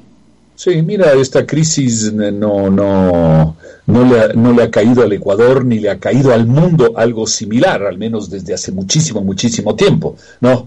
Al menos como nosotros somos personas jóvenes, no recordamos, mi querida María José. Así es, obvio, eso que quede clarísimo en primer No, por lugar. supuesto. Entonces, eh, mira, en el Ecuador hay que hacer básicamente tres cosas, pero estando muy claros que todo eso está orientado a apoyar a las familias y a las empresas.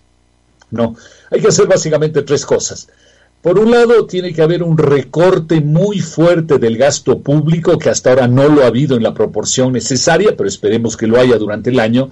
Un recorte del gasto público para ahorrar en una serie de actividades que no son necesarias, que son costosas, que son improductivas, para ese dinero transferirlo a la crisis, es decir, a las familias y a las empresas. Entonces, primera cosa, eh, disciplina en el gobierno.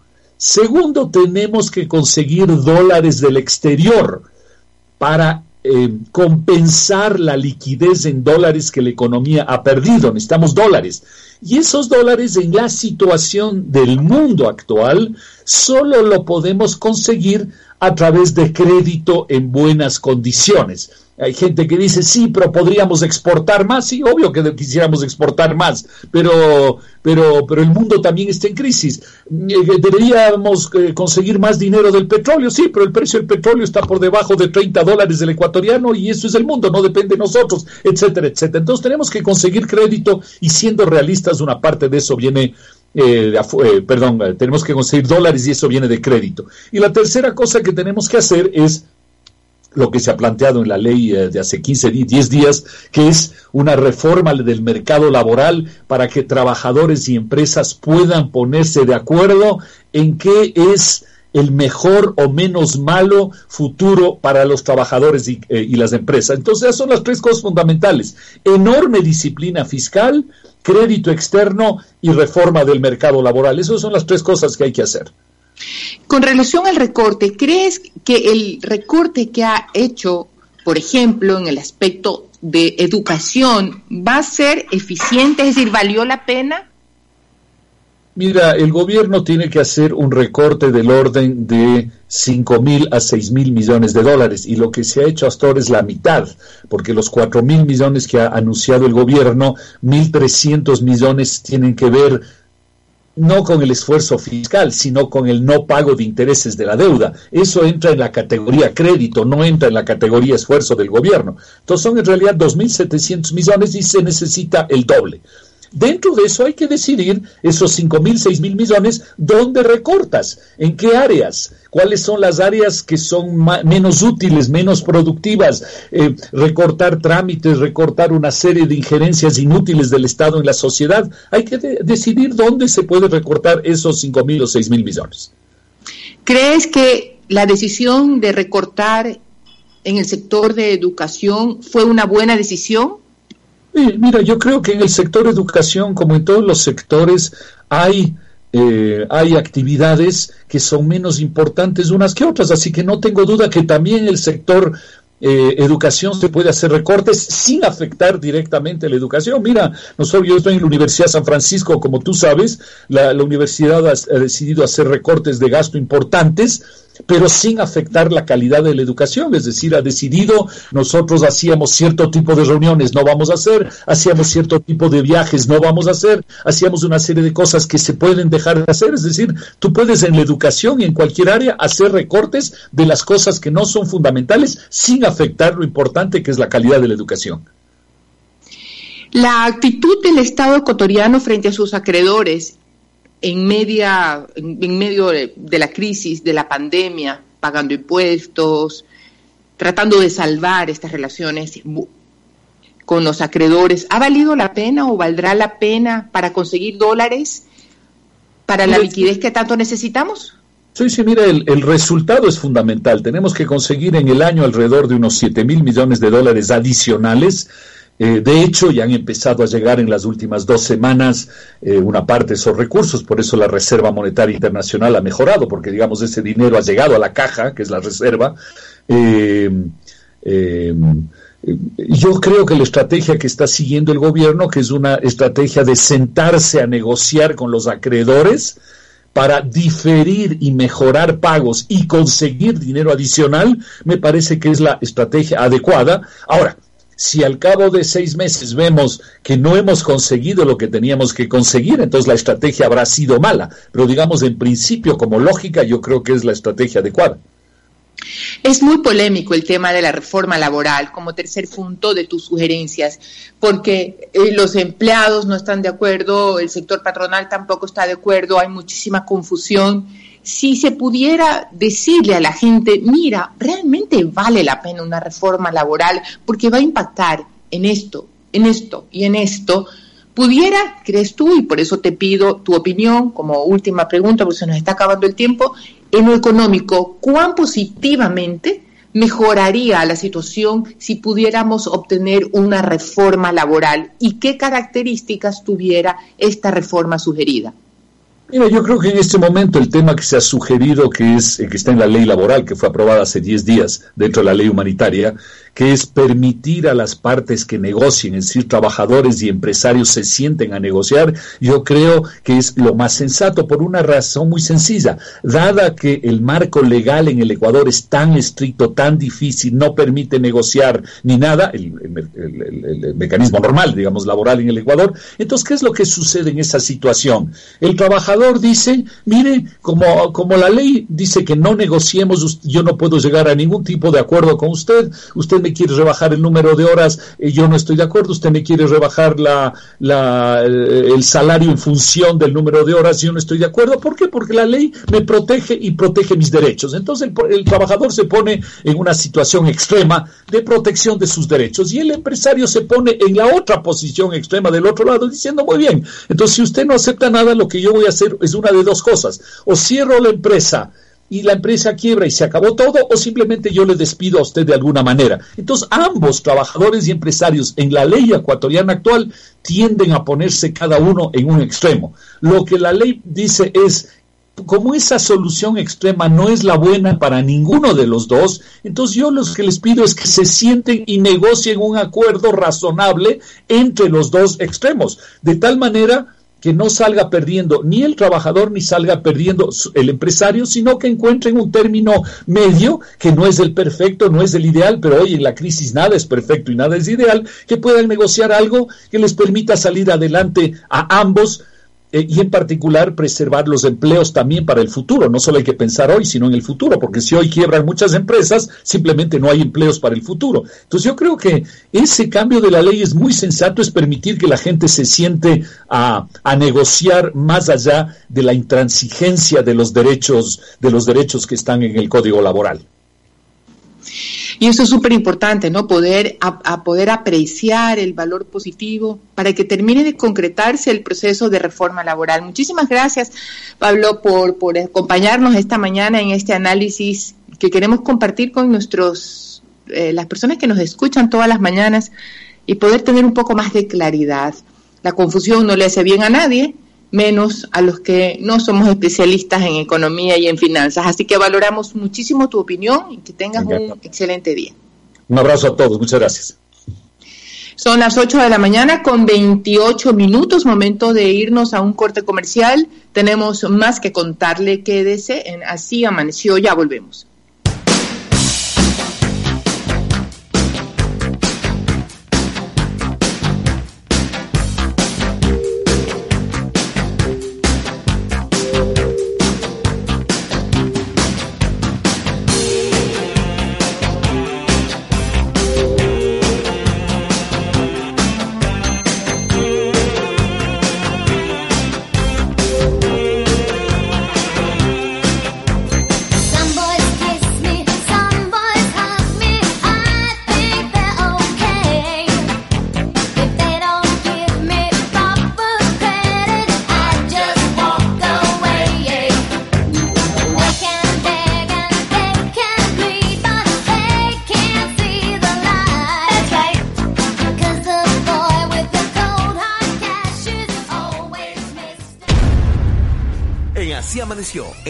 El espacio publicitario.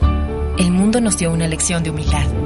Nos demostró que nada es más importante que una caricia, que estar cerca de los que queremos, que un apretón de manos vale más que mil palabras. Vivir esto nos hizo más fuertes para levantarnos, regalarnos apretones de manos llenos de ilusión y caricias que duren para siempre. No permitamos que nada nos vuelva a separar. Sani, más unidos que nunca. Así amaneció los corresponsales.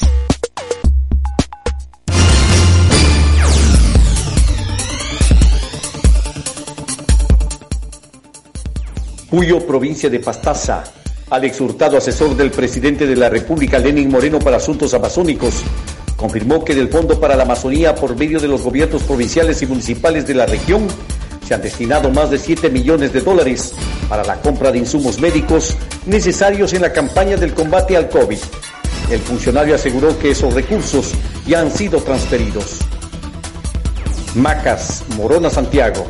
William Rom, comandante de la Policía Nacional en esta provincia amazónica, informó que personal de su institución que se encuentran infectados por la pandemia del COVID-19 están en recuperación. Uno de ellos, por su gravedad, ha sido trasladado hasta la ciudad de Quito, aunque no comentó sobre la cifra de infectados. Una fuente de salud que pidió la reserva confirmó que serían alrededor de 15 los policías en tratamiento. Para así amaneció Wilson Cabrera en Morona, Santiago.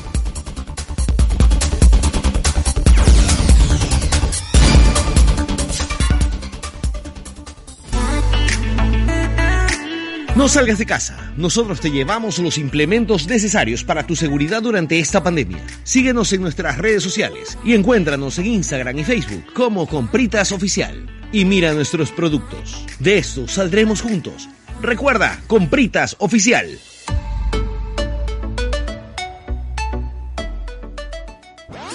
En Así Amaneció, termina el espacio publicitario.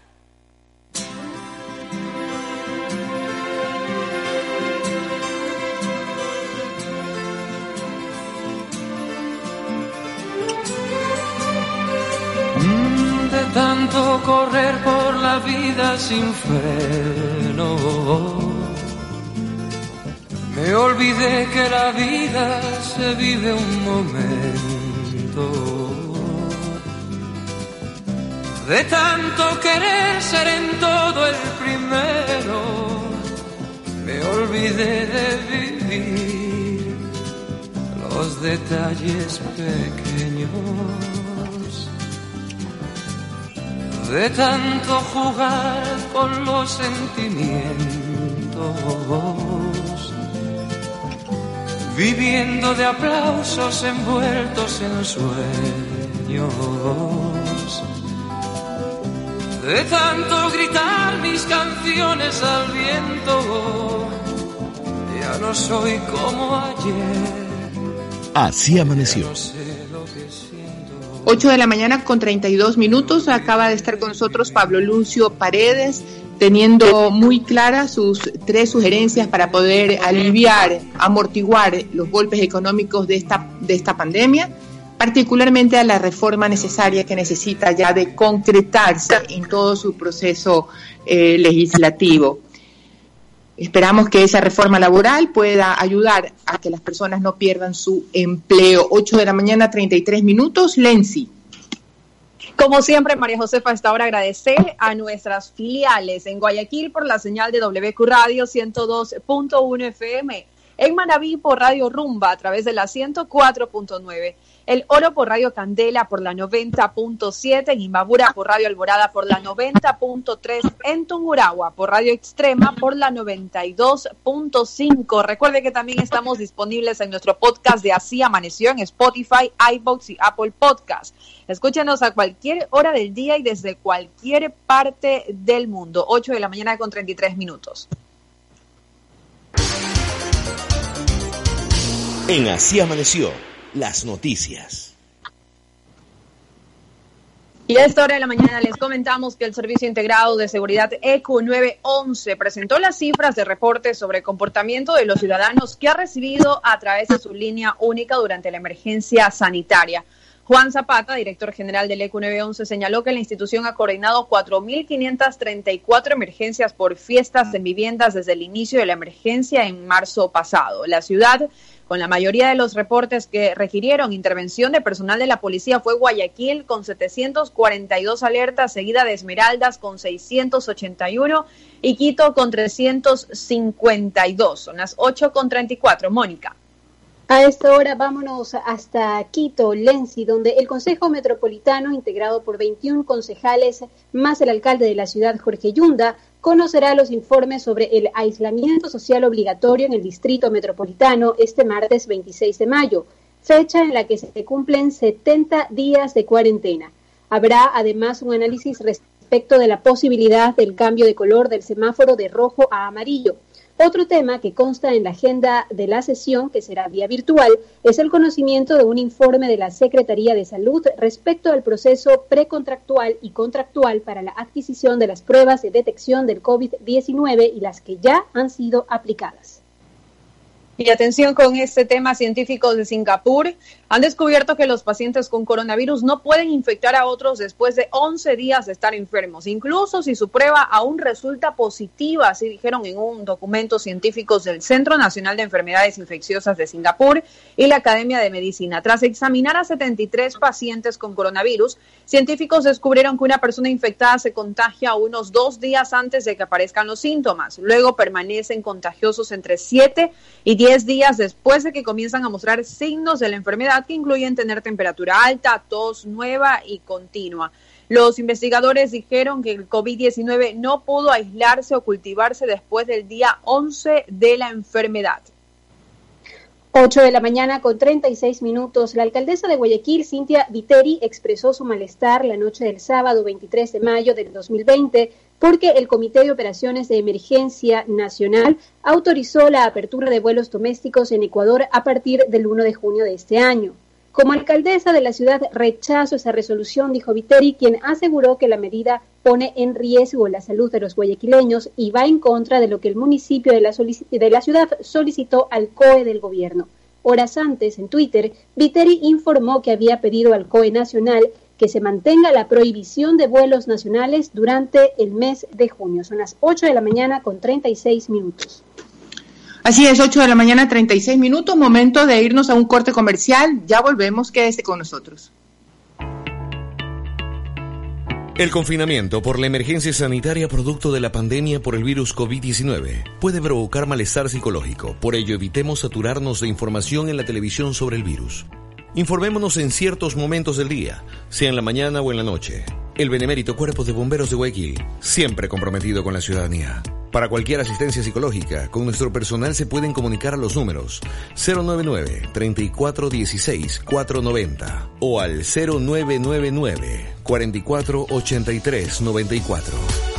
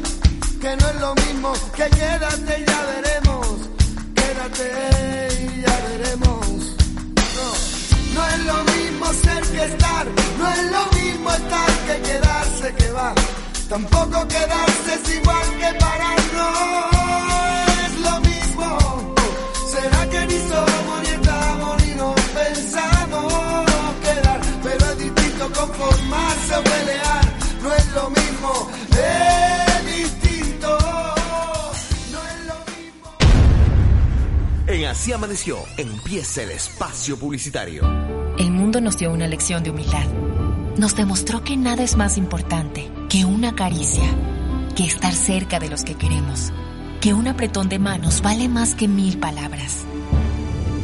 Vivir esto nos hizo más fuertes para levantarnos, regalarnos apretones de manos llenos de ilusión y caricias que duren para siempre.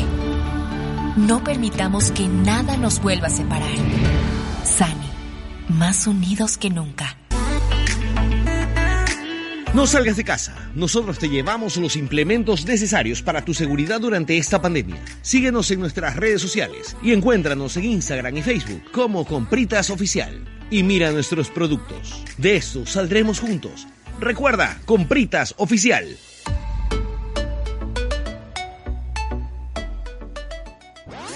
En Así Amaneció, termina el espacio publicitario.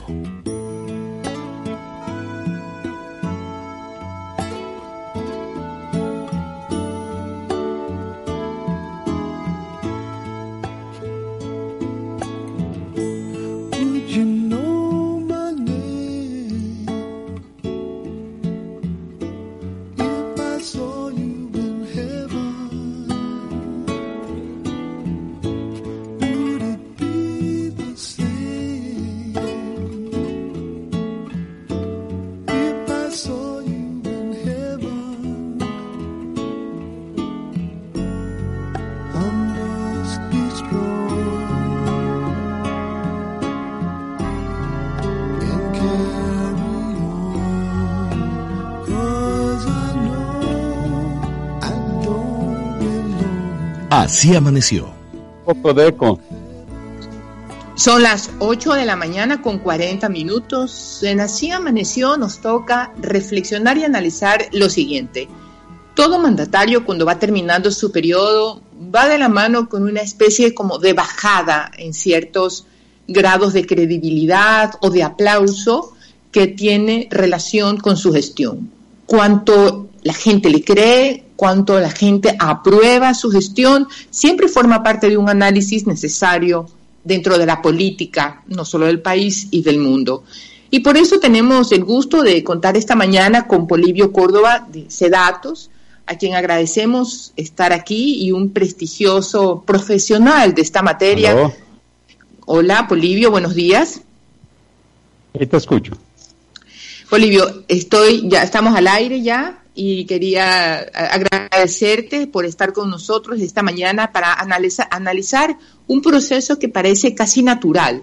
Eh, al finalizar los periodos gubernamentales, sus más grandes exponentes, comenzando con el presidente de la República, sufre una especie de, de crecimiento en el grado de credibilidad. Y con este tema quisiera empezar. ¿Cómo le va a Lenín Moreno en la credibilidad y en el aplauso o en la aprobación que tiene la ciudadanía con respecto a su gestión? Bolivio, adelante y gracias. Con todo gusto, María Josefa, un- un- realmente una gran satisfacción escucharte. Como te decía, tengo también el gusto de leer tus artículos. Muy bien. Y, y ahora en radio, pues eh, te digo, es verdad, es verdad que eh, un mandatario, pues cuando están las, eh, a los primeros días de- después de ser electo, incluso tiene una aprobación y una credibilidad superior a la votación de que, que había recibido.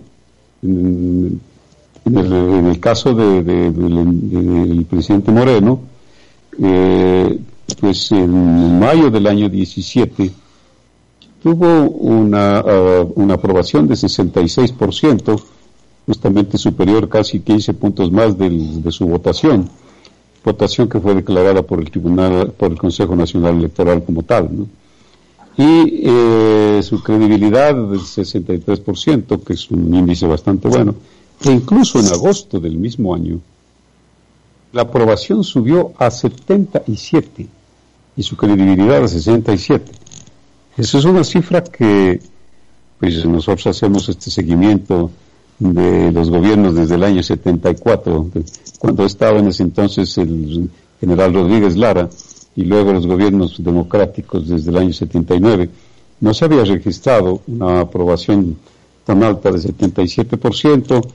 Esto pues después de lo que vino la revolución ciudadana, entre, en- entre comillas, eh, con el diálogo al que invitó, con que dijo, bueno, la mesa no está, que no estaba, ser- que no estaba servida, que eh, la corrupción, que tenemos que, por donde se pone dedos al tapuz en cualquier institución, eso la población reaccionó favorablemente, 77%. Pero claro, después viene ya la, la a ser presidente comparada con lo que dijo siendo candidato y lo que, no solamente lo que dice durante el presidente, sino lo que hace. Y bueno, el, incumplimiento de las ofertas es lo que más pesa en lo que dice un presidente. Dijo pues el Moreno de que tenía su... el, el, gran ofrecimiento fue 250 mil empleos por año para equipararse seguramente al de otro candidato que decía de un millón de, empleos. Y, y, también, pues, eh, un golpe muy fuerte, ¿no? Con, con lo que sucedió con a, lo largo del proceso de corrupción, al punto que esa apreciación en mayo del 18 bajó la aprobación al 46. El año anterior, el año en mayo, bajó a 26. Y eh, incluso en septiembre del año pasado estaba en 12, pero en octubre, ya en, el, en los fines de septiembre, y el 4 de octubre se situó en 8%. Tú recordarás que la caída de, de, Bucaram fue con un 7% de aprobación, la de, de Maguad con el 7% de aprobación. Estuvo a un punto de lo que tuvieron estos dos expresidentes. Y, desde luego, la respuesta de la población frente a, esas movilizaciones tan grandes y habían tanta gente que no era realmente ni que, se manifestantes, no era gente que salía a protestar, no era gente, era gente extraña, reaccionó y subió al 23% prácticamente en octubre. Entonces, entonces, Polivio, el golpe más fuerte que ha tenido Lenín Moreno para su credibilidad o su aprobación fue octubre del año exactamente, pasado. Exactamente. Fue un golpe tremendo, 8%, fíjate que eh, nos preocupaba tanto a nosotros que hacíamos encuestas diarias y veíamos que poco a poco la población se daba cuenta de que no había tal movimiento popular, sino que había mucho eh, entrometido. Hola. Gracias, aquí tenemos 70% de la población dijo defendemos la democracia. Más de 80% defendemos la dolarización. Pero fíjate que ahora en mayo, en la última encuesta se terminó el 10 de mayo, es 18%, 18.7 la aprobación. Y una credibilidad de 14.7. Es que una cosa es lo que se dice, otra es lo que dicen las cadenas, otra es lo que dice el equipo del gobierno que por todo lado manifiesta, pues no se diga, por ejemplo, en el, en el informe de ayer, pues no, no, no, no hay país a lo mejor tan bueno en todos sus eh, agregados económicos, sociales, como el Ecuador, y eso no es así.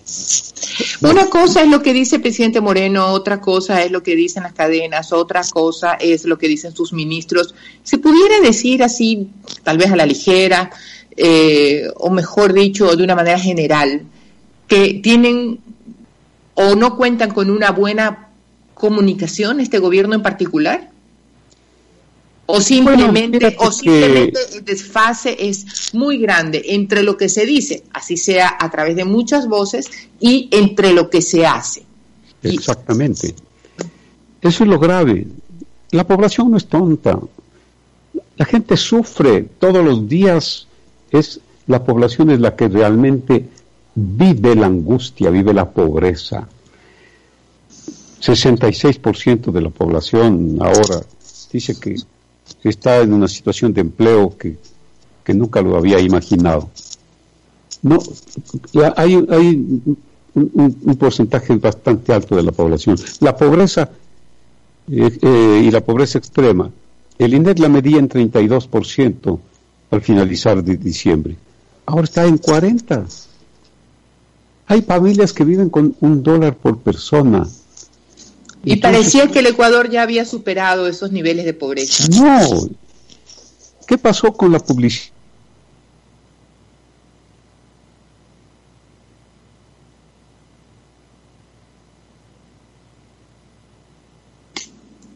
Polivio. ¿Qué pasó con su conexión? Vámonos a un corte comercial. Pues sin duda lo que nos toca hacer cuando se, tenemos un problema tecnológico. Son las 8 de la mañana con 49 minutos. Nos vamos a ir a un corte comercial y ojalá podamos restablecer la comunicación.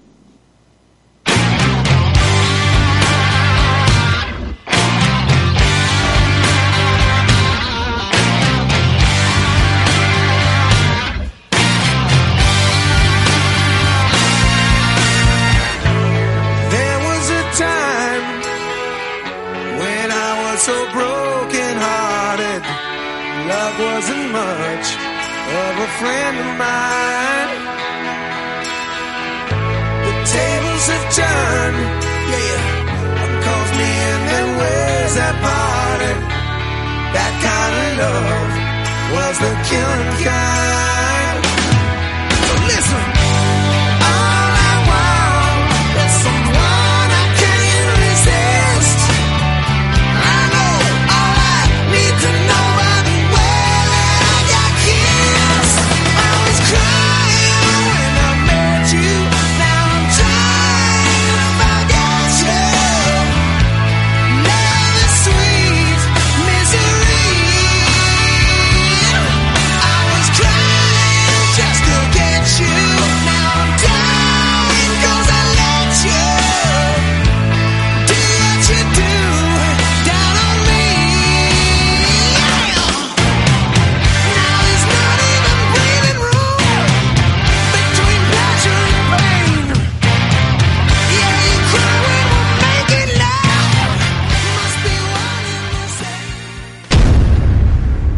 Así amaneció. Empieza el espacio publicitario.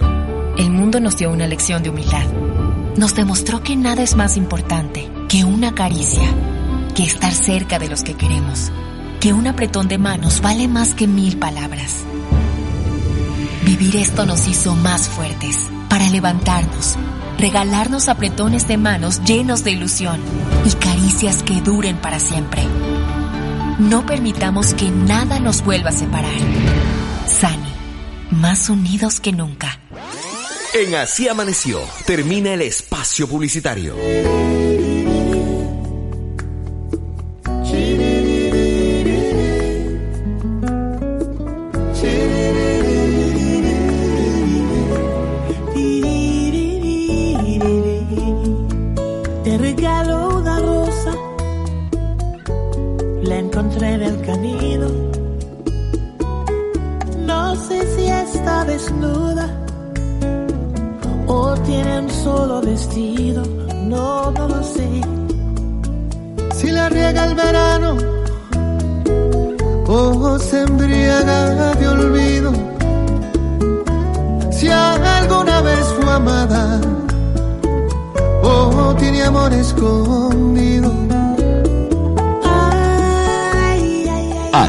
Amaneció 8 de la mañana, 52 minutos. Seguimos conversando con Polivio Córdoba sobre la imagen que tiene la población con respecto al presidente Lenín Moreno. Polivio, como conversábamos hace unos minutos, ¿cuáles son los factores que han impactado negativamente en la imagen que tiene la ciudadanía del presidente de la República? Y quisiera preguntarte si la corrupción que se ha venido descubriendo en estos últimos tres años es, ha sido un elemento para que, se, para que decrezca ese aplauso, esa credibilidad o esa aprobación en la gestión de Moreno. Yo creo que mucho. La población pues se da cuenta diariamente si es verdad lo que dice el mensaje, la cadena nacional, frente a lo que la, la población vive. La población vive de tal manera que actualmente dicen ellos que más del 60% están sin empleo. Hay miles, millones de personas que viven con un dólar diario. Y recuerdan, pues, el presidente cuando recién comenzó, decía pues que eh, tiene orgullo de haber sido parte de la revolución, de la revolución ciudadana, que fueron 10 años de educación, salud, construcción, de recuperación de la autoestima. Estoy repitiendo lo que él dijo en su discurso. Dijo, la revolución ciudadana, que con tesón fuimos parte de ella. Y claro, después de un tiempo, cuando la población también decía, ¿cómo es posible que, que Moreno hable de esta naturaleza? El propio presidente Moreno dijo, ahora se llama revolución, y digo exactamente lo que él dijo, se llama revolución a cualquier pendejada. Y confirmó pues de que la mesa no estuvo servida y que donde ponía el, el dedo salía pus. Y claro, Correa enseguida, después de lo que tanto lo alabó, también le, ella le dijo que era traidor. Pero está bien como palabras. Pero de esa corrupción que supera los 100 mil millones de dólares, Moreno dice 70 mil millones, pero todo eso hasta, hasta hace un año. Y lo que ha pasado, no solamente en el gobierno de Correa, sino el gobierno actual, pues superan, dice que se supera más de los 100 mil millones de lo que se han robado. ¿Cuánto se ha recuperado? Eso es lo que la gente dice. ¿Y cuánto han recuperado? Se ha recuperado de los 100 mil millones, no se ha recuperado sino la 10 millonésima parte. Entonces, y sobre eso, y sobre eso, Bolivia, y qué pena que ya se me acaba el tiempo, y sobre eso, en el discurso de Lenín Moreno ayer, le echó la culpa a la Asamblea, pues según él, la Asamblea no ha agilitado el proceso de revisión y aprobación de una ley para ese efecto. Bolivia, se me acabó el tiempo. Sí, eh, que finalmente, dígame. lo que la población espera es de que en este año se hagan las cosas mejor. Se busca líderes, se busca líderes, líderes quiere decir que conozcan la realidad del país, que no mientan, que sean honrados, que combatan a la corrupción. Y ojalá eso se dé en este año y que los dichos pues sean algo que se conforme con los hechos. Un gran, realmente ha sido un gran momento de hablar contigo, María José. Gracias, Polivio. Muchísimas gracias a ti. Nosotros siempre muy, muy fieles a, la calidad de trabajo que le has brindado a la ciudadanía con respecto a esta dinámica de la construcción de percepciones y de imágenes de la gente que está manejando el poder público. Recibe un gran abrazo. Nos encanta saber que estás bien de salud. Cuídate mucho. y tenemos y tenemos un año entero para ir acompañándote en esa en esa recolección de información. Que tengas un buen día. Todo gusto. Felicidades. Gracias, gracias a Polivio Córdoba de Sedatos, que ha estado con nosotros compartiendo cuáles han sido los momentos que han impactado y han provocado el decrecimiento de la buena imagen con la que Lenín Moreno algún día contó. Momento de dar paso a un minuto de la BBC.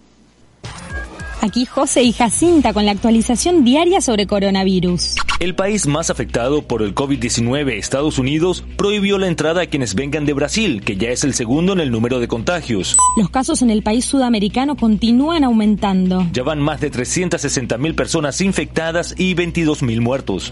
En India se retomaron los vuelos domésticos luego de dos meses de suspensión por el coronavirus. El chequeo de temperatura es obligatorio y los pasajeros deben usar una aplicación de rastreo. Una doble buena noticia para celebrar en la República Checa. Ajá, hoy abren bares y restaurantes y hay cerveza gratis para todos. Sí, la cervecería más grande del país lo está festejando con la oferta. Si compras una cerveza, la segunda es gratis. Y para terminar, una recomendación.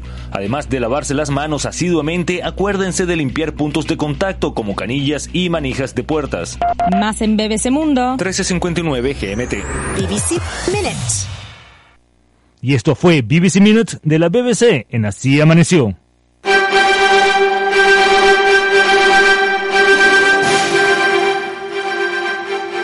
De la mañana con 58 minutos. Este lunes 25 de mayo, recuerde, con semáforo amarillo circulan carros con placas terminadas en 1, 2 y 7. En rojo, 1 y 2.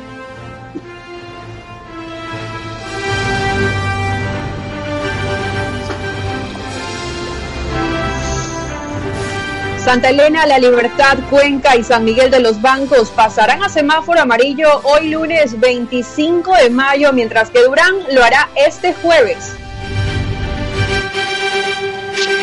Lenín Moreno esbozó cuatro pilares de lo que será su último año de la gestión en Informe a la Nación. Sector médico de Guayaquil expresa preocupación por aglomeraciones que se evidencian en algunas zonas de la ciudad. Situación epidemiológica de Quito será analizada por Consejo Metropolitano.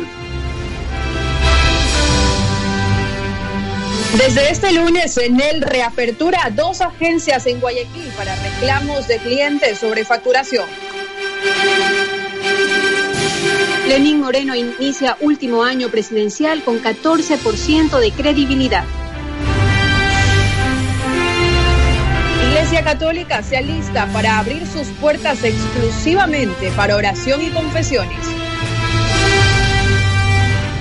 En lo internacional, China advierte de una nueva guerra fría con Estados Unidos por la pandemia que se extiende en América Latina.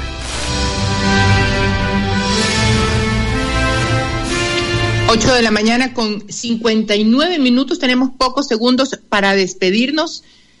Lency, muchísimas gracias. Un día más de trabajo.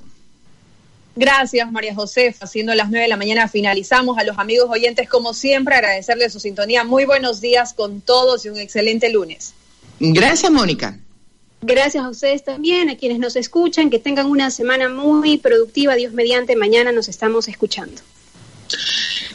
Y nos despedimos. Recuerden que, como dice el Papa Francisco, tener piedad no es poner la carita de estampita, es ser empáticos y acompañar, dar la mano a quien sufre. 9 de la mañana en punto. Hasta aquí, así amaneció. Que tengan todos ustedes un muy buen día. Mañana a las 7 seguiremos contándoles las cosas que impactan a nuestro país y a nuestras vidas. Gracias.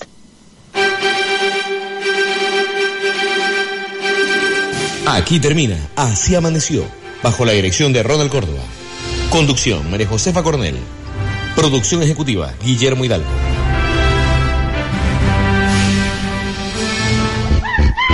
King Conte Producciones para la cadena Plus.